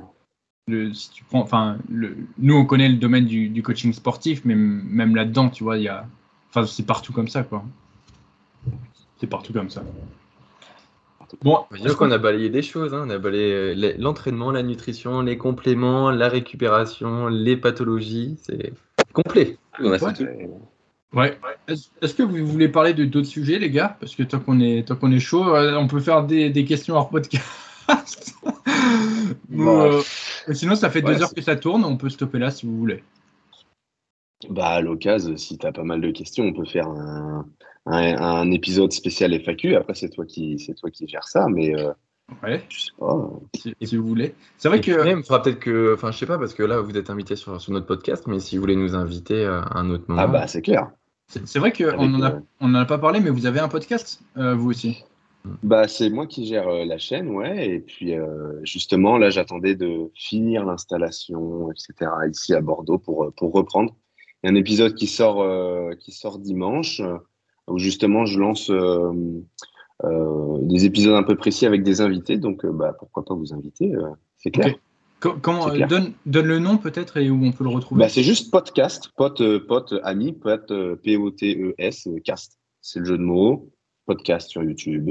On est essentiellement sur YouTube parce que souvent on fait des partages d'écran, on analyse des choses, etc. Et puis, euh, on fait un petit peu de contenu visuel. On a nos caméras aussi comme ça. Et puis, euh, pourquoi pas? Ok. Pourquoi pas? Bah écoute, euh, avec plaisir pour un prochain épisode, soit dans le Zero RR podcast, soit dans le podcast. Tout à fait. Ce sera la surprise. Mais, euh, mais ouais, en tout cas, c'était bien sympa. On a pas mal dévié. Euh, on n'a même pas fait le, le retour sur les semaines, les, euh, les petits rituels, le dernier repas, etc. Mais bon, On, a- on est arrivé, on a cassé les rituels. euh, On a cassé Ouais, les ouais. rituels. Oui, On va devoir euh, tout recommencer. il, faut que vous sachiez que à chaque fois qu'on a des invités, c'est toujours comme ça. Il y a, ça se passe jamais comme prévu. On fait, soit on fait, on prévoit genre cinq questions, on n'en fait même pas une, tu vois. Euh, soit on, on fait pas les rituels, soit on fait. euh, pff. Mais bon, c'est pas grave. Ce qui compte, c'est c'est. authentique. bah, c'est Voilà, c'est- voilà, spontané et puis il n'y a pas eu, euh, il y a pas eu besoin de respecter une trame parce que ça a dé- découlé tout seul. Donc euh, Oui, c'est ça. Et puis on, on a quand même abordé, je pense, les sujets les plus importants du, du podcast. tout à fait. Bon, bah écoutez, les, euh, les frères, euh, frères cousins, euh, c'était euh, c'était un, un plaisir de vous accueillir dans, dans le 0RR podcast. Merci, Euh, merci beaucoup. Et puis, euh, on, on espère, Rémi, est-ce que tu as fait ton, ton point sur les évaluations, les Spotify, etc. ou pas? Oui, bah, on a dépassé les 700 évaluations euh, de lundi. Lundi, lundi. Donc euh, voilà, 24e épisode là avec vous les, les gars. Donc euh, voilà, c'est Ouais. c'est très très bien. On Et espère que cet épisode ne fera pas baisser la note. hein. Ah, ça sera de votre Ça sera faute de la si faute de. Yann, hein, pas de moi. Et du coup, euh, pro- prochain épisode euh, également avec euh, un, un invité. Un invité d'ailleurs que vous connaissez bien. euh, les- On a les- parlé, on a évoqué peut-être le nom euh, dans ce podcast. mais- Oui, le, le nom à est vous de sorti. deviner, euh, dites-le nous en commentaire. Voilà, pour le référencement, encore une fois, bon, c'est à la fin de, de l'épisode, mais bon, n'hésitez C'est pas. ça. quand même. De- devinez, le, devinez le prochain invité du podcast euh, dans les commentaires pour améliorer le, le référencement. En tout cas, merci à tous pour votre écoute et on vous dit à très bientôt dans le 0RR podcast. À bientôt. Ciao. Ciao les gars.